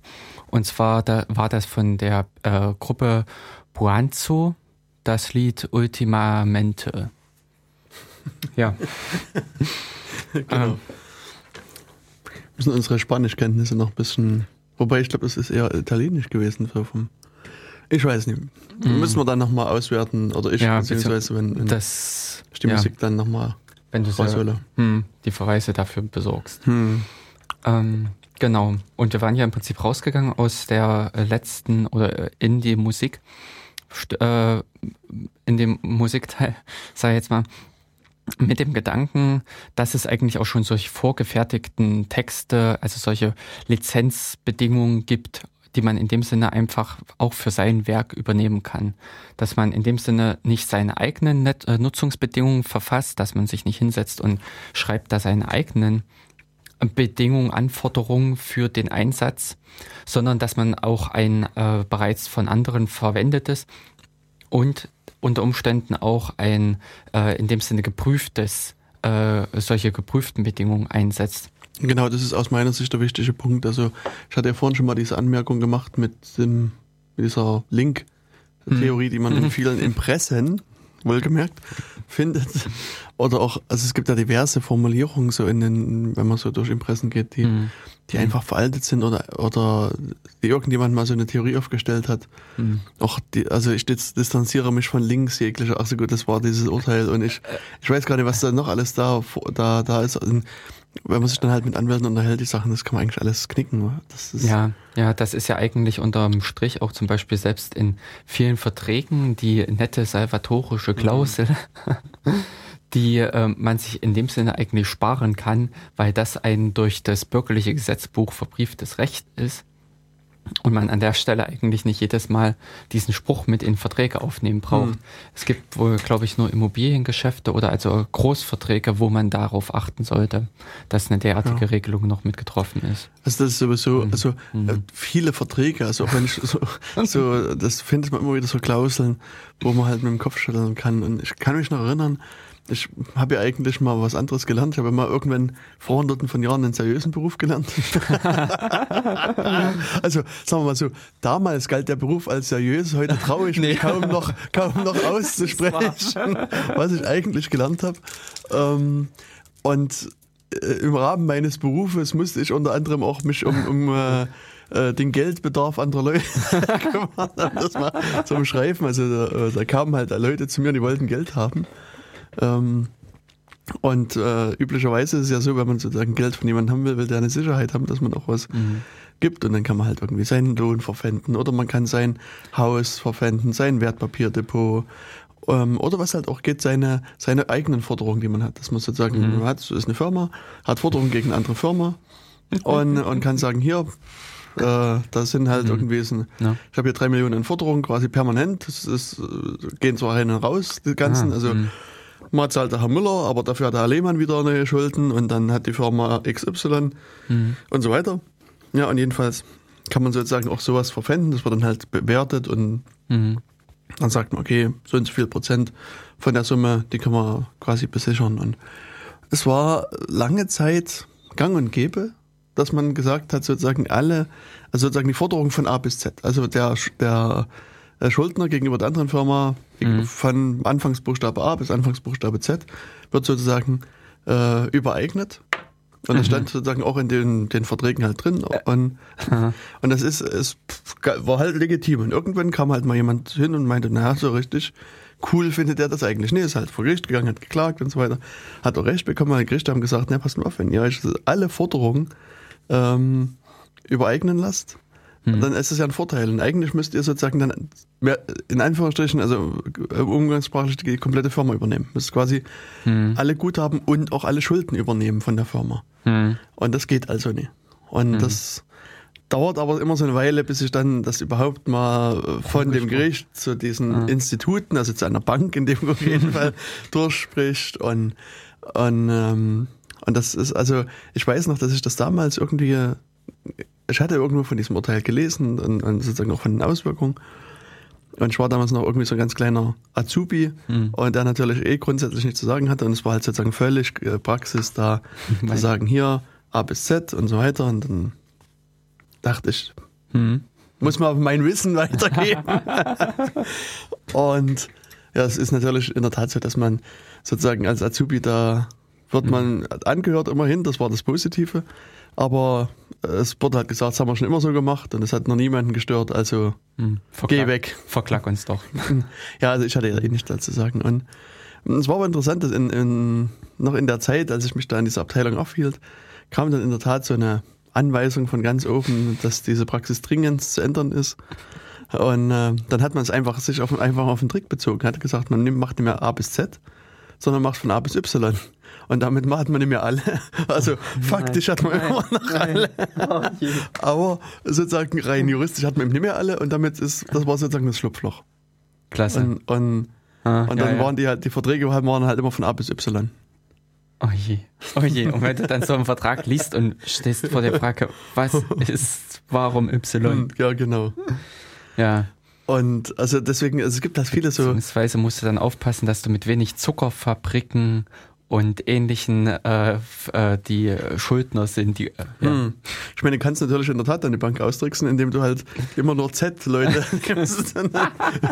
das aber wie gesagt, normalerweise sollte das eine, eine Bank auch prüfen. Und, und Ja. Ich meine aber, das passiert nicht unbedingt immer. Ich, also letztes Beispiel, danach müssen wir wieder sozusagen zum Thema zurückkommen. Also ich kann mich da auch erinnern, dass es so einen Fall gab, dass jemand der Meinung war, er er exportiert jetzt Autos. Hm. Das ist ja auch erstmal Ist doch in Ordnung. ist doch in Ordnung, kann man machen, ist legitim.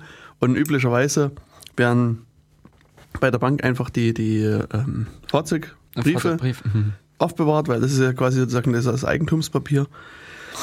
Und also damals war es noch Fahrzeugbrief, heute heißt das ja alles wieder neu und anders. Mhm. Und die Bank hat das alles in den Tresor getan, war sich sicher, ich habe hier meine Sicherheit, weil der kann ja mit den Autos nicht machen. Der Typ war aber clever. Der hat es halt ins Ausland exportiert. Ich, ich glaube, es war Japan, ich weiß es aber nicht mehr ganz genau. Also war halt irgendein Land, wo es einfach keine Fahrzeugbriefe gab, wo dieses Stück Papier auch gar keinen Wert hatte. Ah. Und er hat halt seine Autos dort verkauft, Ah. hat das Geld in seine Tasche gesteckt und war nie mehr gesehen und in der Bank schon war ein Stapel Papier übrig geblieben. also das äh. Ja, ja, das passt auch manchmal. Also es gibt halt schon diverse Leute, Mhm. die natürlich clever sind und versuchen hier auch, auch Leute auszutricksen. Ja, die Schlupflöcher in dem Sinne Mhm. finden. Hm. Ja, aber in dem Sinne äh, Verträge und äh, damit halt auch Lizenz- oder Nutzungsverträge dahin zurück.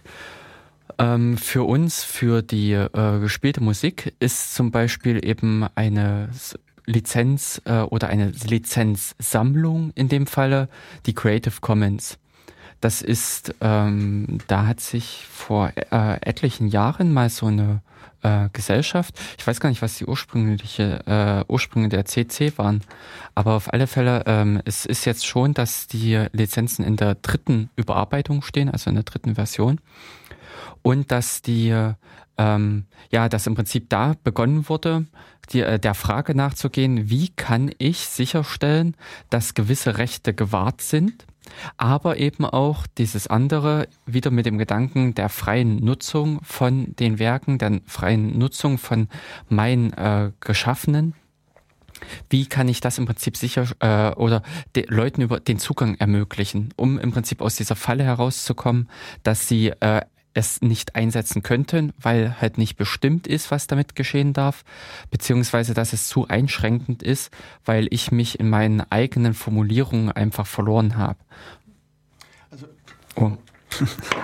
Also ähm, hier muss man vielleicht zur Geschichte noch sagen, dass hier eine ganz wichtige Rolle der Lawrence Lessig spielte. Ach, ja. Ähm, Lawrence Lessig ist halt so ein US-amerikanischer Rechtsprofessor, der lange Zeit seiner, seiner Tätigkeit mit so Forschung im Bereich ja, Commons, also Gemeingütern und diesen ganzen Rechtsobjekten dahinter halt äh, betrieben hat. Und hat dann irgendwann, also vor, vor einigen Jahren dann gesagt, er wendet sich jetzt anderen Gebieten zu, weil das, das quasi schon ausgebaut ist, weil es auch genügend andere Leute gibt, die das machen. Und der hat also ähm, da sehr viel gemacht, hat auch ein interessantes Buch geschrieben, das heißt Code. Hm. Das also kann ist aus meiner Sicht uneingeschränkt lesenswert. Ich weiß gar nicht, ob es das auch als, als freies Werk gibt, das müsste man gucken. Ähm, und hat dann also auch in dem Buch halt so ein bisschen die Theorie dazu erklärt, was also diverse Hintergründe sind. Und der hat halt 2001 mit diversen anderen. Leuten halt diese Creative Commons Initiative ins Leben gerufen und im diverse, sag mal, juristische Werke äh, geschaffen. geschaffen. Ja. ja, aber es, in dem Sinne ist es ja auch schon wirklich, dass auch diese Lizenzen selbst wieder eigene Werke darstellen und ähm, damit eigentlich auch erst so einen Grundstock äh, geschaffen, der anderen hilft, es äh, derartige Formulierungen im Prinzip in die Hand zu nehmen. Denn es ist nicht einfach. Also es ist einerseits, dass halt in den juristischen Formulierungen diverse ähm, Stolperfallen mit versteckt sind, wo man, ich sage jetzt mal, die eigenen Formulierungen in dem Sinne ähm, negieren kann, dass die in dem Sinne äh, unbrauchbar wären, was man da eigentlich festgelegt hat und man am Ende vor dem in der gleichen Situation, äh, in der gleichen Situation ist, als ob nichts festgelegt ist, also in dem Sinne ein rechtlich ungeklärter, äh, ungeklärter Zustand, was einfach eben nachteilig ist für den Rechte Nutzer, äh, ja, für den Rechtenehmer, beziehungsweise eben auch für den äh, Rechteinhaber, weil bei dem, für ihn bedeutet es in dem Sinne ja auch, dass das Ziel, was er verfolgt hat, nicht umgesetzt wird oder umgesetzt werden kann. Ich, diese Creative Commons, die sind, glaube ich, nicht allzu lang, die äh, eigentlichen Lizenzen. Das ist also so, dass man da wirklich mal durchlesen kann. Hm. Also es, das Gute eigentlich, muss ich sagen, an den Creative Commons, also Entschuldigung, na, wenn ich jetzt nochmal hier einhake, äh, die bieten halt so eine Zusammenfassung. Also es ist das, was wir vorhin schon mal so ein bisschen mit angesprochen hatten.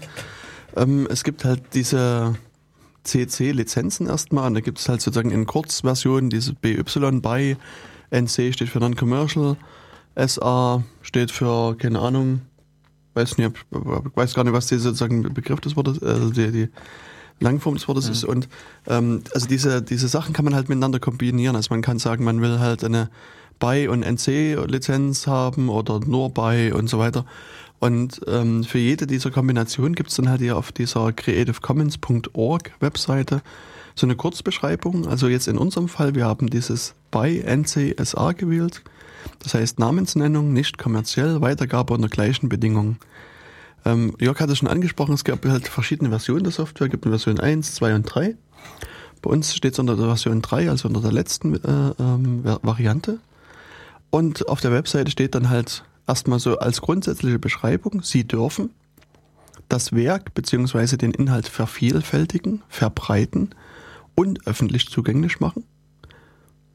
Oder, oder beziehungsweise und Abwandlung und Bearbeitung des Werkes bzw. Inhaltes anfertigen. Ah. Das ist sozusagen die, die kurze Beschreibung. Ah, Jörg ist gerade eingefallen, was er eigentlich machen darf mit dem. genau, also das in dem Sinne äh, äh, unsere Lizenz erlaubt es also, dass ein abgeleitetes Werk entsteht, sprich, dass ihr euch hinsetzt und die äh, YouTube-Videos einbaut Dummerweise sind dann die YouTube-Videos der Hinderungsgrund. Genau. Aber äh, wiederum auch nicht. Wenn sich jetzt jemand von äh, dem Rechteinhaber das Recht besorgt, dann kann er mit Hilfe unserer Sendung die vollständige Sendung wiederherstellen und dann äh, verteilen. Ja, jetzt hat Jörg schon zu viel geredet, weil, also man hat sozusagen im ersten, im ersten Punkt mhm. ist das, was man darf, also vervielfältigen, verbreiten, öffentlich zugänglich machen und auch Abwandlung und Bearbeitung anfertigen. Aber jetzt sozusagen der zweite Teil des Ganzen, das ist ja immer wichtig, bei, wenn man sozusagen juristische Texte liest, es ist, man, muss man natürlich den Satz der Aussage wissen und die erste Regel ist, liest die Sätze davor und danach. Die zweite Regel ist, liest die Absätze davor und danach. Und die dritte ist, dann liest die Seiten davor und danach und so weiter.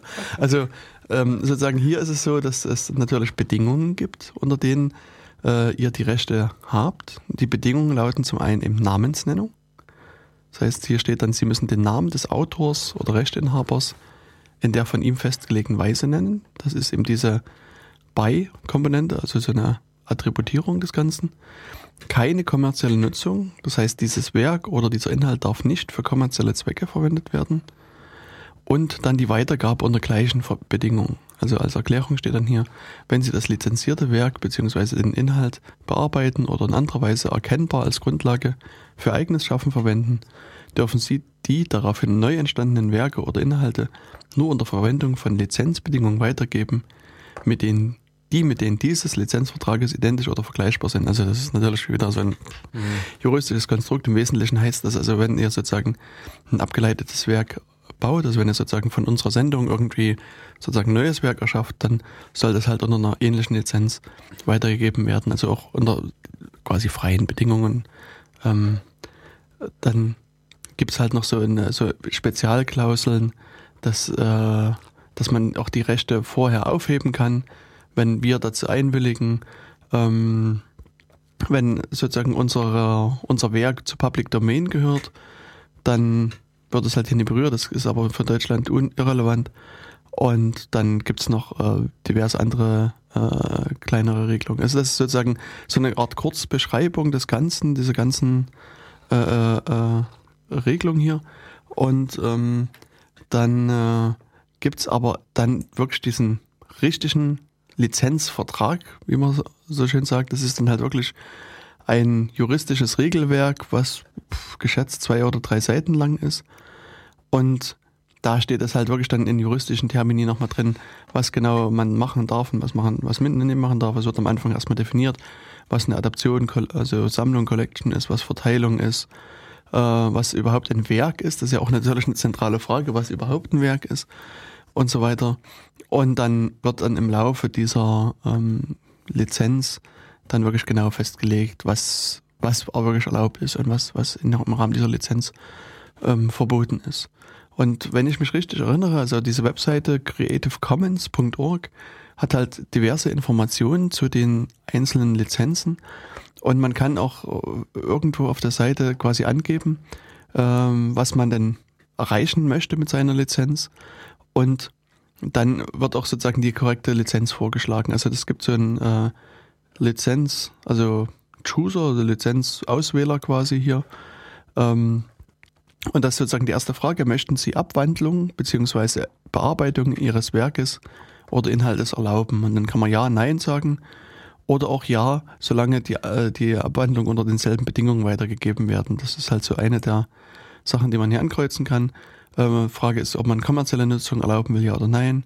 Und in welchem Rechtsgebiet das halt, halt gültig sein kann. Da kann man halt hier Deutschland zum Beispiel ankreuzen. Und dann ähm, je nachdem, was man ausgewählt wird, kann man dann, kriegt man dann hier sozusagen die Lizenz präsentiert und bekommt auch so ein paar Hinweise noch, wie man das auf eine Webseite einbinden kann und ähm, verschiedene andere Sachen. Und ja, kann dann halt hier weiter äh, äh, wirken. Sozusagen. Also man versucht auch hier von Seiten Creative Commons das Ganze ganz einfach zu machen. Und ich hatte vorhin schon den Lawrence Lessig angesprochen, also das äh, Buch, dieses Code-Buch, ähm, also das Buch mit dem Namen Code, muss man vielleicht besser sagen. Code and Other Laws of Cyberspace ähm, gibt es in zwei Versionen und die sind halt beide frei verfügbar. Das heißt, es, äh, kann, man kann auf eine Webseite gehen und das sich dort als PDF runterladen. Aber, und das ist auch wichtig, und das ist aus meiner Sicht ein Irrtum, der mit vielen dieser CC-Lizenzen oder freien Lizenzen verbunden ist, man kann das Buch natürlich auch kaufen. Also man kann durchaus sozusagen hier ähm, entweder dem Lawrence äh, Geld spenden oder halt das wirklich in den Laden gehen und das kaufen. Es gibt es wirklich als gedruckte Variante mit einer ISBN-Nummer etc. Auch, auch zu kaufen. Und das ist auch das, was äh, ja Silke äh, gemacht hat. Sie hat also ihre Bücher auch unter einer freien Lizenz, auch vermutlich Creative Commons, das weiß ich aber nicht ganz genau, veröffentlicht und verkauft die trotzdem im, im normalen Buchhandel. Also man kann in den normalen Buchhandel gehen und Silkes Bücher kaufen und das ähm, verwirrt natürlich auch viele Leute, weil sie, auch gerade die Verleger natürlich, die sagen, Mensch, das geht doch nicht, dass ähm, hier ihr ein Buch frei ins Internet stellt, weil dann kauft es ja niemand mehr. Und interessanterweise ist es aber so, dass, dass ähm, mein Eindruck gerade bei Silkes Büchern ist, dass es im Rahmen des Verlages durchaus die mit zu den Bestsellern gehören, dass die durchaus sehr gut verkauft werden. Mhm und dass Silke da auch ein gern gesehener Autor in dem Verlag ist. Also das ähm, hat also sozusagen dem Erfolg der Bücher vielleicht keinen Abbruch getan. Und es gibt auch durchaus einige unabhängige Untersuchungen, die ganz klar zeigen, dass wenn, wenn äh, so ein Werk zum Download mit angeboten wird, also wirklich zum legal kostenlosen Download, dann steigen in der Tat auch die Verkaufszahlen, was, was vielleicht zunächst erstmal ganz unintuitiv ist. Ähm, aber viele gucken sich halt wahrscheinlich erstmal das Werk an, wenn, wenn er euch mal jetzt betrachtet. Also ich finde es ist auch sehr anstrengend, ein PDF am, am, am Rechner zu lesen und auch diese ganzen äh, Kindles und Tablets und so weiter, was es alles gibt, ist, ist für mich immer noch unkomfortabel. Also ich habe lieber ein Buch in der Hand und setze mich irgendwo hin und lese das Buch in Ruhe durch. Und das, das gefällt mir persönlich einfach besser. Und deswegen bin ich auch eher ein, wirklich jemand, der ein Hardcore, Hardcover-Buch oder überhaupt ein, ein normales Buch. Ja, nee, du bist ja, äh, der, du bist ja eher der Softcover. Ja, genau. Ja. Ich, ich, bin ja, genau. Also ich mag eher so einen weichen Einband, was viele Leute gar nicht verstehen können. Also ich habe schon diverse Bücher nicht gekauft, weil die, weil die ein Hardcover hatten. Echt? Ja, weil das, okay, ich, nee, ich bin genau wieder umgekehrte hm. Fraktion. Ich greife dann eher zum äh, festen Einband hm. und nicht zu diesem Papier-Schlapper-Einband. Ja, also ich weiß, ähm, O'Reilly, ähm, die haben ein ja. Buch, sozusagen die die Bibel mehr oder weniger des Unix System Administration heißt das Buch. Ja. Ich glaube zumindest, ist, ähm, und das hat, ich glaube, 1300 oder noch mehr Seiten. Aha. Und, und ich hatte auch gesehen, das gab es halt nur als Hardcover und da hatte ich halt auch mal eine freundliche Mail an O'Reilly ah. geschrieben und, und gefragt, gibt es das nie als, als Soft? Ja, genau, als softe Variante. Paper, Paper, und dann bekam ich, also ich sage jetzt mal in Anführungsstrichen, eine empörte Mail zurück, dass das quasi sozusagen wirklich das, das Flaggschiff ist und, und ähm, das, das Buch, also sie sind halt sehr stolz auf das Buch und sind auch, also das hat nie ohne Grund halt Hardcover, weil es eben zu groß ist und so weiter und so fort. Und ähm, ähm, aber ich wurde quasi nochmal belehrt, dass das also mhm. wirklich was ein, ein, ein Qualitätsmerkmal ist, so eine Hardcover-Variante. Wobei eben bei O'Reilly sind ja fast alle Bücher im äh, Paperback und die ähm, und ein Groß, äh, also ich persönlich finde es halt nicht toll, aber die äh, zum Beispiel auch dicke Bücher, also sowas, äh, solche 1000 Seiten Klopper haben die auch als ähm, Paperback nur. Aber das ist äh, eine Frage der Gewohnheit, glaube ich einfach. Das ist halt jeder, wie er es äh, mag, wie er im Prinzip das Buch hält, wie er das Buch liest, wo er es liest. Ja. Und äh, davon, äh, oder jetzt nochmal den kleinen Schritt zurück zu diesem, äh, dass eine freie Lizenz. Nee, ich will nochmal ganz kurz mhm. einhaken, weil das, äh, das wollte ich vorhin eigentlich noch erzählen.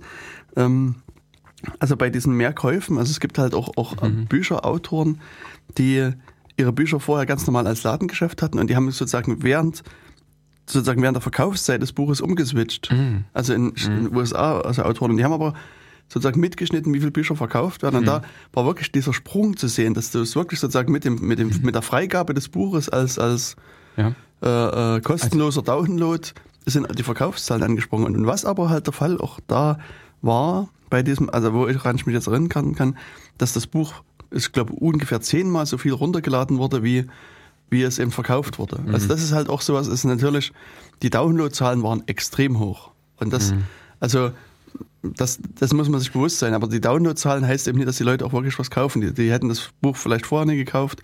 Und einige davon haben vermutlich das Buch auch gekauft. Mhm. Aber eben nicht alle werden sozusagen in Käufer auch umgewandelt. Ja, also das im Prinzip dann, äh, wo es auch auf, bei anderen Stellen halt möglich ist, Teile des Buches in dem Sinne schon mal vorzulesen, also äh, Probe zu lesen oder halt auch äh, für Musik, äh, ich sage jetzt mal wie bei ähm, Amazon, wo man die äh, Ausschnitte halt aus einem Lied oder sowas sich vorher anhören kann und in dem Sinne daraufhin eine Kaufentscheidung äh, tätigt. Und die ähm, ja, und von der Seite her, es ist, glaube ich, einfach ein total anderer äh, Entscheidungsgrund, ein äh, Werk irgendwas aus dem Internet runterzuladen und irgendwas zu kaufen. Und also ich höre das auch von Verlegern immer wieder, dass, also mhm. was du auch schon angesprochen hast, dass wenn ein Buch komplett bei Google, Google Books halt verfügbar ist oder auch bei Amazon, mhm. ist das, dann hat das in der Regel immer höhere Verkaufszahlen, wie wenn das eben nicht der Fall ist. Mhm. Obwohl du das Buch quasi auch dort lesen kannst. Mhm. Für passende Werte von Lesen halt.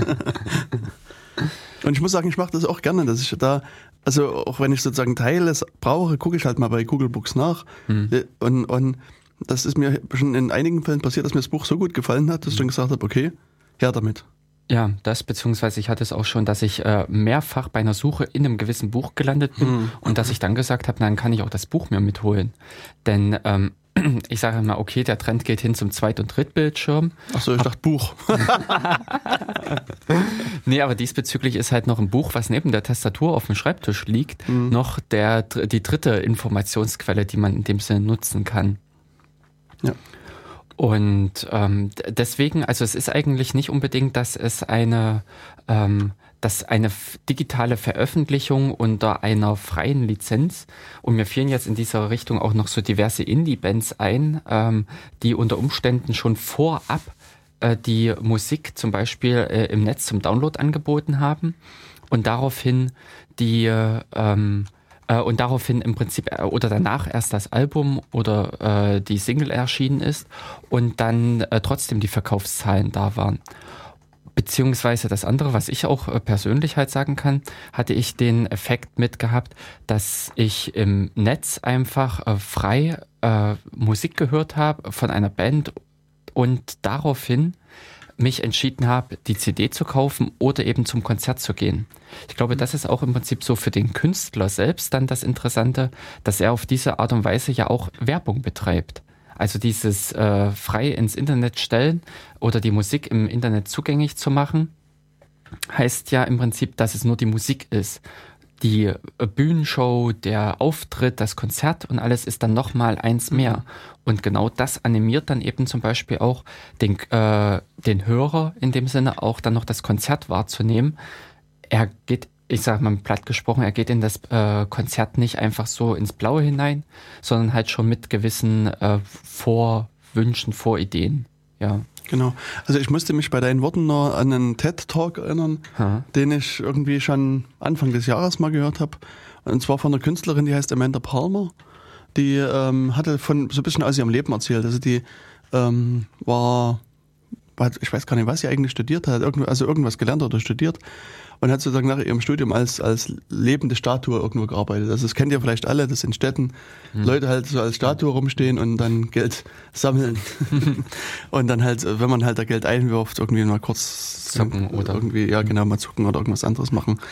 Und ähm, das fand sie halt natürlich auch nicht ganz so befriedigend und hat halt nebenbei Musik gemacht, eine Band gegründet und er hat dann halt irgendwann auch eine Single rausgebracht oder vielleicht sogar ein komplettes Album und ich glaube, sie haben, also ich, entweder haben sie 50, nur sozusagen 50.000 Dollar eingenommen oder 50.000 Stück verkauft. Das, mhm. Also war irgendwas mit 50.000, ist auch egal, man kann, kann da noch mal reinhören.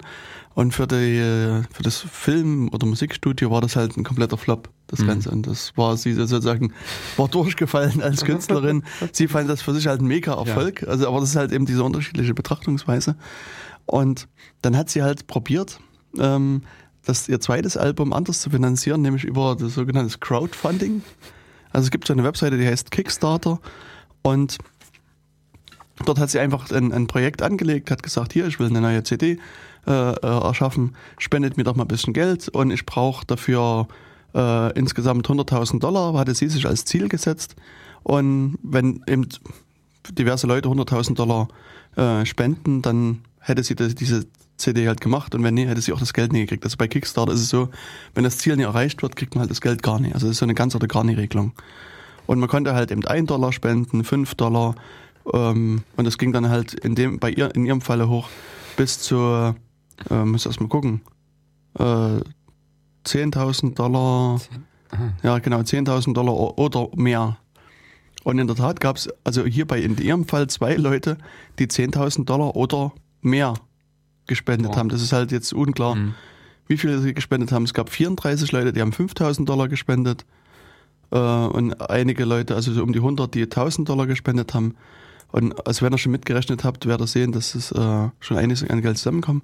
Ist aber auch so Kleinbeträge. Also es gab halt 4000 Leute oder fast 5000, die haben nur 1 Dollar gespendet. 6000 Leute haben 5 äh, Dollar gespendet und so weiter. Fast 10.000, 25 Dollar und so weiter. Und insgesamt hat sie mit dieser Aktion fast 1,2 Millionen Dollar eingenommen, anstatt nur 100.000. Und insgesamt haben 25.000 Leute sie quasi unterstützt mit ihrem eigenen Geld. Hm. Und dann hat sie halt auch davon halt das, das Album produziert. Und sie hat auch vorher schon gesagt, dass wenn sie das macht, das Album wird halt unter einer auch Creative Commons Lizenz stehen. Das heißt, es ist frei. Das ist, kann sich jeder aus dem Internet runterladen. Auch wenn er bei ähm, YouTube zum Beispiel nach Amanda Palmer sucht, mhm. findet ihr quasi so einen eigenen Nutzer, der so heißt und wo sie ihre gesamte Musik und ihre Videos da hochlädt. Und sie lebt eigentlich davon, dass sie sozusagen ja, auch von so Geldspenden entgegennimmt, dass sie auch bei Konzerten kommen wohl öfters mal Leute auch zu ihr und sagen, Mensch, ich habe, also es hatte sie dann so erzählt, als, als sie das von dieser ganzen Creative Commons Sache da erzählt hat und dass sie das jetzt kostenlos ins Internet gestellt hat, meinte sie, dann ist irgendwie so ein junger Mann nach dem Konzert auf sie zugekommen und meinte, naja, also er hat sich ja das aus dem Internet runtergeladen und auf CD gebrannt und aber die Musik gefiel ihm so gut und er würde ihr gerne hier 50 Dollar dafür geben. Hm. Und dann hat er halt irgendwie einen Schein oder mehrere Scheine in die Hand gedrückt und, und das hat sie halt auch dankend entgegengenommen. Und sie ist auch so vom, vom Typ her jemand, der auch sehr dankbar ist für das, äh, was sie da, was, äh, was da halt gemacht wird. Und ähm, also sie nimmt dann halt immer wieder doch, doch auch quasi viel Geld ein und, und kann aber auch ihre Musik kostenlos quasi oh. anderen zur Verfügung stellen. Und das mhm. also war schon sehr interessant und sie hat jetzt sozusagen ihren Vortrag beendet. Die Frage ist eher, ähm, ähm, how can we let people pay for music? Also mhm. sozusagen, das war für sie so die zentrale Frage. Ja. Und, aber es kann natürlich auch sein, dass sie eine Ausnahme ist. Also es, man braucht natürlich ein bisschen Mut, auch sowas zu machen. Das, also ja, du schüttelst mit dem Kopf.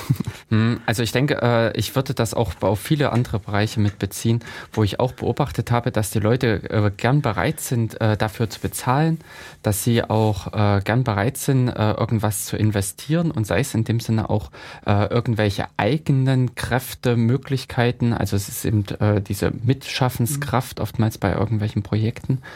Ähm, und von der Seite her ist wirklich eher die Frage, wie kann ich es ermöglichen, dass derjenige, das, äh, das tun kann. Mhm. Und äh, weniger die Frage im Prinzip, äh, wie zwinge ich ihn dazu? Denn oftmals ist dann auch, äh, also vom psychologischen her, die freiwillige äh, Gabe äh, fällt dann unter Umständen, also fällt höher aus als die erzwungene Gabe. Genau. Und äh, in dem Sinne ist das dann auch eher die äh, aufrichtige Bezahlung, denn das ist das, wo derjenige sagt, das ist das, was mir das Werk wert ist anstatt diesen äh, vorgelegten, äh, erzwungenen Preis in dem Sinne. Und es ist in dem Sinne auch mit, dass jeder äh, nach seinen Maßstäben im Prinzip geben kann. Das heißt, wenn jemand in, ähm, äh, was weiß ich, ich sag mal jetzt im Monat seine 50.000 nach Hause trägt, für den sind die 500 Euro für eine CD oder sowas indiskutabel. Das äh, trägt er jeden Tag mit sich in der Brieftasche rum und wenn da einen Tag mal der Schein fehlt, dann äh, wird er, ist er nächsten Tag auch wieder da. Und von der Seite her ähm, ist dann auch die Möglichkeit gegeben, dass Leute, die mehr Möglichkeiten in dem Sinne haben, dass die dann auch diese nutzen können und auch in dem Sinne äh, stärker unterstützen können als vielleicht andere, im absoluten Sinne, im relativen Sinne ist vielleicht aber auch die fünf Euro, die ein äh, normaler gibt äh, oder ein, äh, ich sage ich sag's jetzt mal so, ein ärmerer Mensch, ist mehr wert in dem Sinne als eben die 500 Euro, die von einem Superreichen kommen. Und das ist das, was eigentlich auch in diesen Verwertungen, in diesen Verwertungsgesellschaften überhaupt nicht berücksichtigt wird. Also dass in dem Sinne schon mehr eigentlich mitzuhaben wäre, dass in dem Sinne schon dieses äh, freiwillige drauf zugehen äh, mehr ermöglicht als äh, dieses gebundene. Aber es ist natürlich eben auch wieder das Risiko mit. Das ist das, was wir auch das letzte Mal mit äh, ja schon äh, anfangs, glaube ich, recht weit am Beginn der Sendung angesprochen hatten, dass der Mensch ja nicht unbedingt bereit ist, ein Risiko einzugehen. Das war halt diese Geschichte mit den äh, 20.000 für eine weltumspannende Sammlung ja. des Wissens oder zwei Millionen mit fünf äh, Profs, die äh, schöne äh, ein paar Bücher schreiben dann kriegen er, werden eher die zwei Millionen locker gemacht als die 20.000. ähm, diese Unsicherheit, ähm, das ist das, was dann im Prinzip eher in der Masse hier über solche modernen Verteilungswege äh, gelöst wird. Hm. Und in ähm, ja, und der Weg zurück zu unserem Thema, glaube ich, zu unseren Lizenzen, dass wir im Prinzip bei den Creative Commons, dass wir da auch ähm, in dem Sinne mal in die Richtung äh, des Quellcodes, der Open Source und Ähnlichen schauen war, äh, dass diese ist ja, herrschte ja im Prinzip das gleiche Problem vor. Das ist das, was Silke ja in, letzt, in der letzten Sendung auch mit angesprochen hatte, dass da Richard Stallman kam und meinte, wir müssen etwas tun, um einerseits äh, die Nutzung zu ermöglichen, aber eben das war äh, auch ist zum Beispiel auch mit einem Punkt in diesen in der GPL dieser, wie man so immer sagt, dieser virale Effekt, dass sich äh, die Lizenz, die Freiheit in dem Sinne fortpflanzt, dass diese auch, was wir, was Jens vorhin erläutert hatte mit den CCC, äh, mit den Creative, CC, ja, mit den äh, CCL, also mit Creative Commons Lizenzen, äh, mit der Lizenzsammlung, dass unter Umständen da auch ein äh, Fortpflanzen der Freiheit entsteht, dass der Nutzer in dem Sinne äh, angehalten ist oder verpflichtet ist, eine, äh, die Weitergabe, also sein abgeleitetes Werk unter den gleichen Bedingungen äh, zu, äh, weiterzugeben oder dem äh, dessen Lizenznehmer dieselben Möglichkeiten einzuräumen, wie er sie auch erhalten hat. Sprich im Prinzip, wenn der Ursprung von einem Werk ähm, mit dem freien Gedanken gestartet ist, dass dann auch dieses Werk frei bleibt. Das ist zum Beispiel eben bei der GPL auch mit der Fall. Das ist das, wo auch in den Anfangszeiten, weil vorhin war so, diese hatte Jens ja auch schon mit angedeutet, dass bei diesen Lizenzen und ähnlichen sehr häufig auch Missverständnisse mit mhm. auftreten. Und bei der GPL ist zum Beispiel auch, kenne ich auch immer, auch immer lange, lange noch, dieses Missverständnis, wenn ich es mal so ausdrücke, dieses ominösen Dritten in dieser, äh, in der Lizenz, dass angeblich immer in der GPL die Community beteiligt wäre. Ähm, dass äh, man im Prinzip dieser Community Rechte einräumen müsste. Das ist aber in keiner Weise der Fall. Dieses, äh, diese Lizenzbedingungen sprechen immer nur von dem Lizenzgeber und dem Lizenznehmer, also dem äh, Urheber in dem Sinne, dem, äh, dem Schaffer eines Werkes und dem Nutzer eines Werkes. Und es gibt nicht nebenan noch diese nebulöse Masse, der man irgendwie irgendwas zukommen lassen muss. Eine Lizenz oder zum Beispiel eben auch dieses, äh, was sich in der Windows-Welt sehr verbreitet hat, diese EULA, dieses, äh, diese Endnutzerlizenz, äh, End-User License, License Agreement. Ja. Ähm, das ist auch nur eine reine Lizenzvereinbarung zwischen. Genau. Endbenutzerlizenzvereinbarung. Endbenutzerlizenz. ja, ja. Ähm, das ist, äh, eigentlich macht es dieser Begriff schon deutlich. Äh, die Euler ist das Ende des Ganzen. Also die Euler, äh, ich glaube, keine dieser äh, solchen ähm, Sachen ermöglicht es, Rechte weiterzugeben. Äh, wenn ich da hm? Nee, das ist ja auch nicht der Sinn einer Euler. Also das also, da geht es eher sogar um Beschränkung. Also ja. es gibt immer noch diese, diese Legende, dass in, in einigen Microsoft Word Eulers äh, es verboten war, Microsoft kritische Texte zu schreiben mit Word. ich, also ich weiß es nicht, ich habe da nie wirklich recherchiert, ob das wirklich so ist. Aber ich würde es Microsoft ja. durchaus zutrauen, dass mhm. das so ist. Also, das, also jetzt denke ich, muss man sich das mal überlegen, wenn man eine Schreibmaschine zum Beispiel kauft und da ist, da ist halt verboten, ja, quasi einen, einen herstellerkritischen Text zu schreiben. Das ist also auch völlig absurd eigentlich, so eine Vorstellung. Und ich meine, sowas findet man natürlich auch in vielerlei. Also das auch, was du vorhin schon angesprochen hast, mit diesem Verbot, Software zu reverse engineeren zum Beispiel oder mhm überhaupt so diverse Verbote, die da auch in, äh, da definiert werden in so Lizenzvereinbarungen, das ist halt zum Teil sehr, sehr haarsträubend. Ja. Und auch aus dem Grund ist es natürlich schöner, besser Open Source Software oder freie Software, wenn man den korrekten Begriff verwendet, einzusetzen, weil da habe ich eben diese vier Freiheiten, die auch von den Stallman halt gesprochen hat, die er garantieren will. Ja, und äh, an der Stelle halt dann auch die, ähm, äh, da, das eben irgendwie dieses Werk auch in der Gesellschaft weiterlebt oder weiterleben genau. kann. Das ist ja im Prinzip auch mit dieser Gedanke, mhm. dass dieses, ähm, dass nicht irgendwas nur in den Raum hineingeht und dann verpufft, sondern eigentlich auch äh, nachhaltig ja, ja. ist. Ja, genau. Und äh, License Agreement, ähm, genau. Äh, also ich weiß gar nicht, hatten wir diese vier Lizenzen, oder hast du die jetzt nochmal, also die, die, die vier Lizenzen, ich schon, die vier Freiheiten schon angesprochen?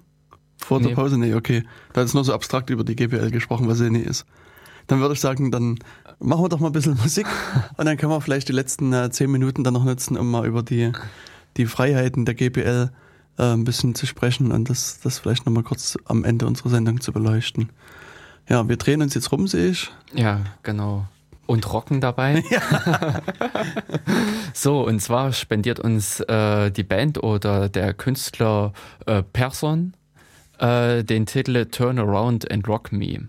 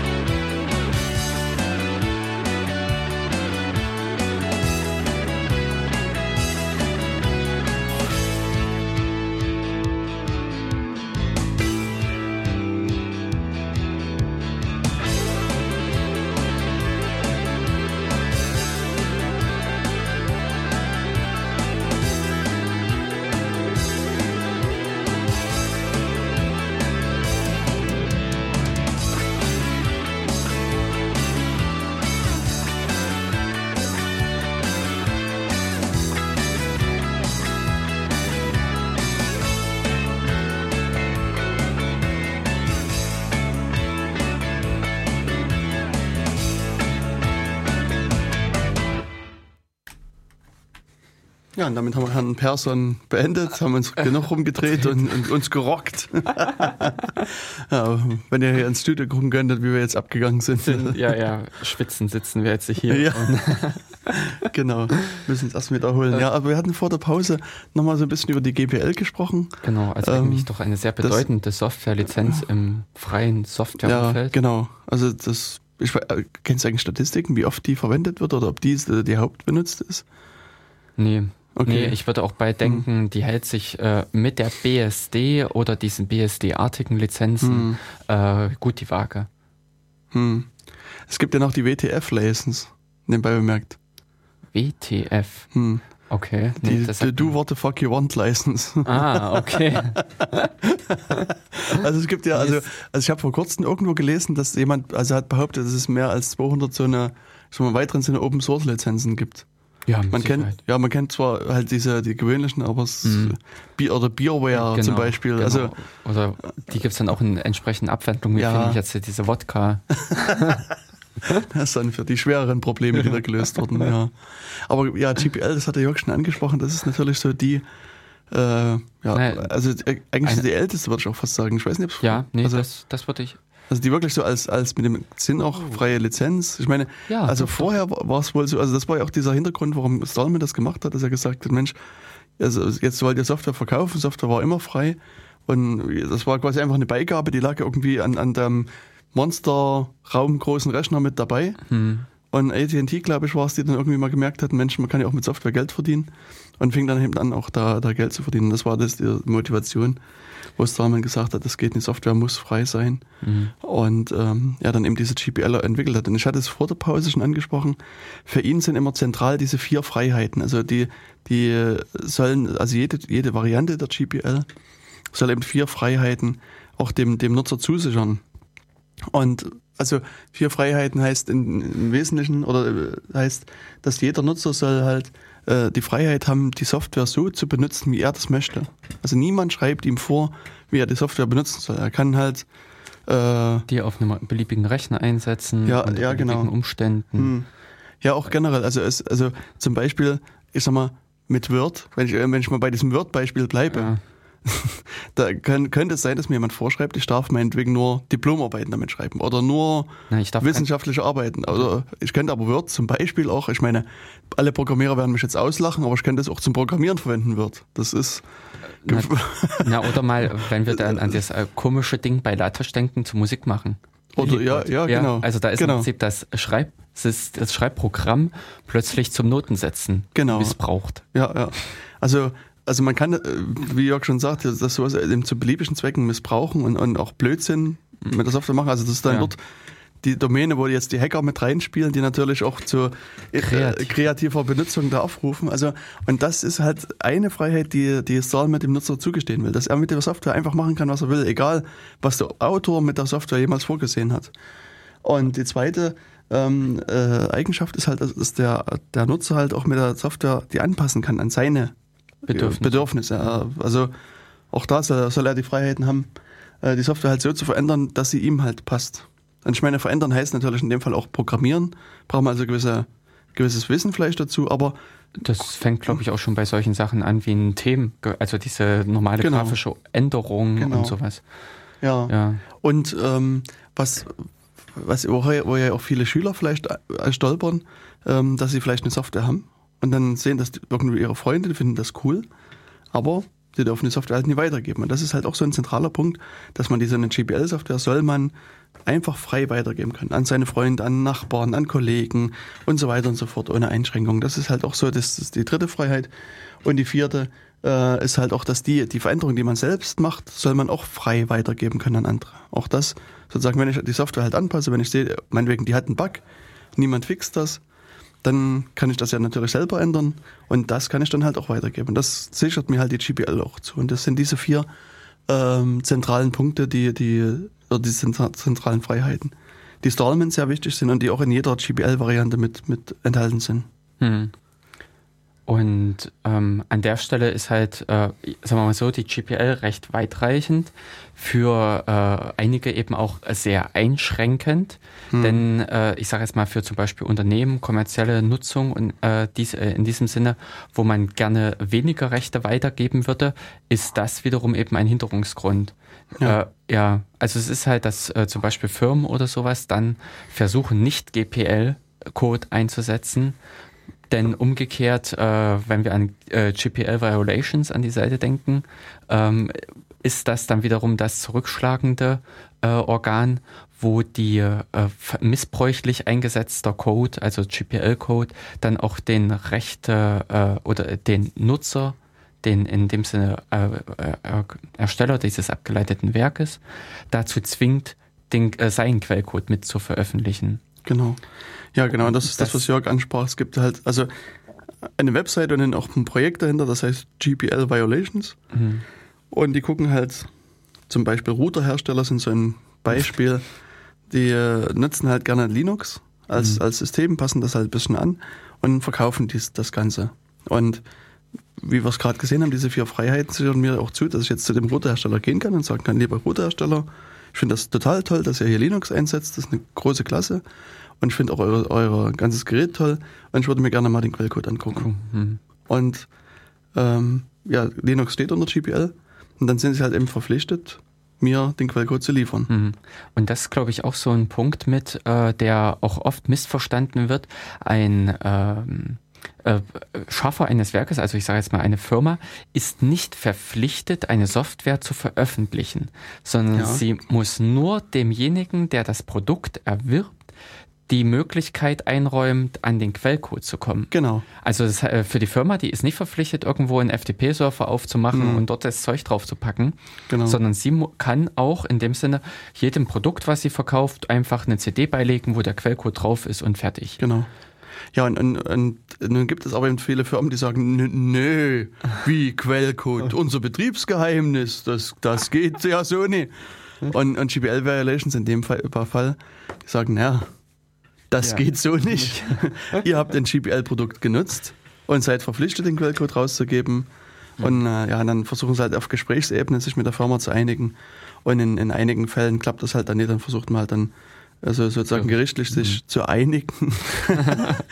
und ähm, ja, gab es halt also schon einige Gerichtsverhandlungen, wo auch das, das GPL Violations Projekt gewonnen hat. Ja. Und Ja. ja, also, so, also die Firmen dann auch zum Einlenken dann halt gebracht hat. Und an der Stelle hat sich halt auch so dieses Gegenstück entwickelt. Äh, ich sag mal, jetzt, äh, diese BSD-like Lizenzen, diese, ähm, die sind auch äh, sehr häufig mit vertreten, in denen eigentlich äh, wiederum nicht dieses äh, Freiheits, der Freiheitsgedanke verankert ist, sondern im Prinzip der Nutzer von einem unter BSD äh, Lizenz, also unter diesen einer dieser BSD Lizenz stehenden Werk, der kann in dem Sinne auch wiederum äh, das oder ist nicht verpflichtet, den Quelltext äh, weiterzugeben. Und an der Stelle ist das halt wiederum für einige äh, Leute interessant, der äh, lieber solchen Code einzusetzen, weil damit die äh, man nicht gezwungen ist, sein eigenes Schaffen äh, zu veröffentlichen, in dem Sinne freizugeben. Hm, Und das ist äh, auch sehr oft das Gegenspiel, was dann dazu äh, genutzt wird, wo das im Prinzip äh, als sinnvoll erachtet Mhm. wird. Aber da ist es halt eben auch so, und da kommen wir auch wieder zurück an den Anfang mit dieser Reputation. Es kann halt sozusagen eine Firma dann, jetzt sind wir Mhm. Das- bei dem Begriff wieder, meine Software klauen. Also Ja. klauen ist halt immer auch so ein, so ein heikler Begriff, aber Ja. sie kann einfach die Software nehmen, baut in ihr, in ihr System ein, macht mit der auch mehr oder weniger, was sie will. Mhm. Und, und das war's. Und muss auch noch nicht mal mich erwähnen als Autor, sondern So, ist halt einfach so. Und, und das ist halt, ähm, pff, Bis- kann man machen. Das ist natürlich vereinfacht vielleicht vieles. Aber es ist halt eben dann, geht mir als Autor dann auch diese Reputation natürlich verloren. Also ich denke da nur an Windows 95, die, ähm, ja, ich müsste jetzt Also ich- gucken, also die ein, ein, ein BSD, äh, IP-Stack. IP-Stack, also sozusagen die, die Netzwerkverwaltung aus dem BSD-System, also aus dem Unix rausgenommen haben und bei Windows 95 mit eingebaut haben und dass die Lizenz hat das natürlich erlaubt. Das ist also, war jetzt nicht illegal, das was Microsoft da gemacht hat. Und es war dann halt dort mit verbaut. Und erst durch, also sozusagen dieser. BSD-Code hatte einen gewissen Bug. Und man hat halt festgestellt, dass Windows genau diesen selben Bug hatte. Und da war sozusagen dann, klar, dass äh, da kopiert wurde. genau. Hm.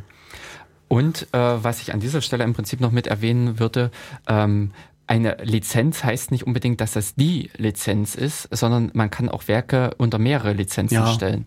Das ist zum Beispiel auch, was man häufig antrifft, dass äh, Werke unter mehreren Lizenzen einfach verfügbar sind und es dem Lizenznehmer freigestellt ist, für welche der Lizenzen er sich entscheidet.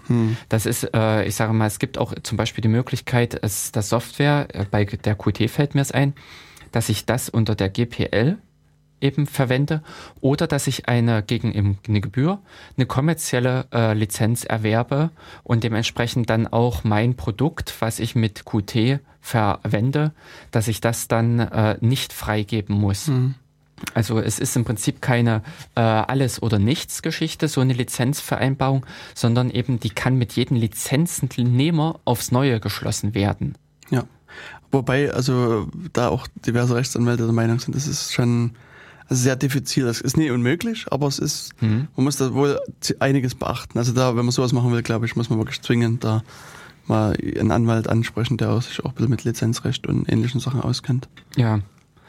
Und an der Stelle ist ähm, also auch im Prinzip für andere äh, Werke oder sowas, es heißt im Prinzip ja, äh, äh, oder es ist eigentlich im, dass bei der Software eine spezielle Version unter einer speziellen Lizenz steht. Das heißt im Prinzip nicht, dass sich das auch mal zum Beispiel verändert. Wir hatten das vorhin halt kurz angerissen äh, oder äh, ähm, Also wir hatten jetzt in der Pause mal Ja, diskutiert, genau. als ihr uns nicht zugehört habt. Also das, das, das große Beispiel aus meiner Sicht ist die Wikipedia.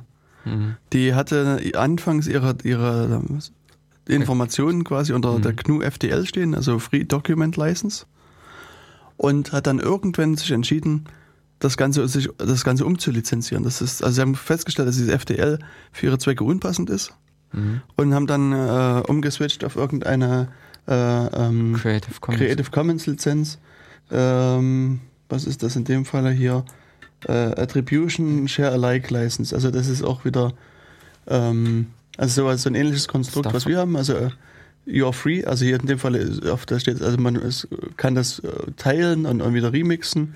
Muss halt Attribution machen, das heißt man muss äh, ähm, Namen, nennen. Namen nennen und man muss es halt in ähnlicher Form wieder teilen, wie, wie man es auch bekommen Erhalten. hat quasi. Mhm. Also das ist ähm, ja. ähnlich wie wir das machen, nur dass diese NC-Komponente hier fehlt, diese mhm. Non-Commercial. Und Sache. dementsprechend gibt es halt unterschiedliche äh, Dinge halt in diesen ganzen Lizenzdingen zu beachten.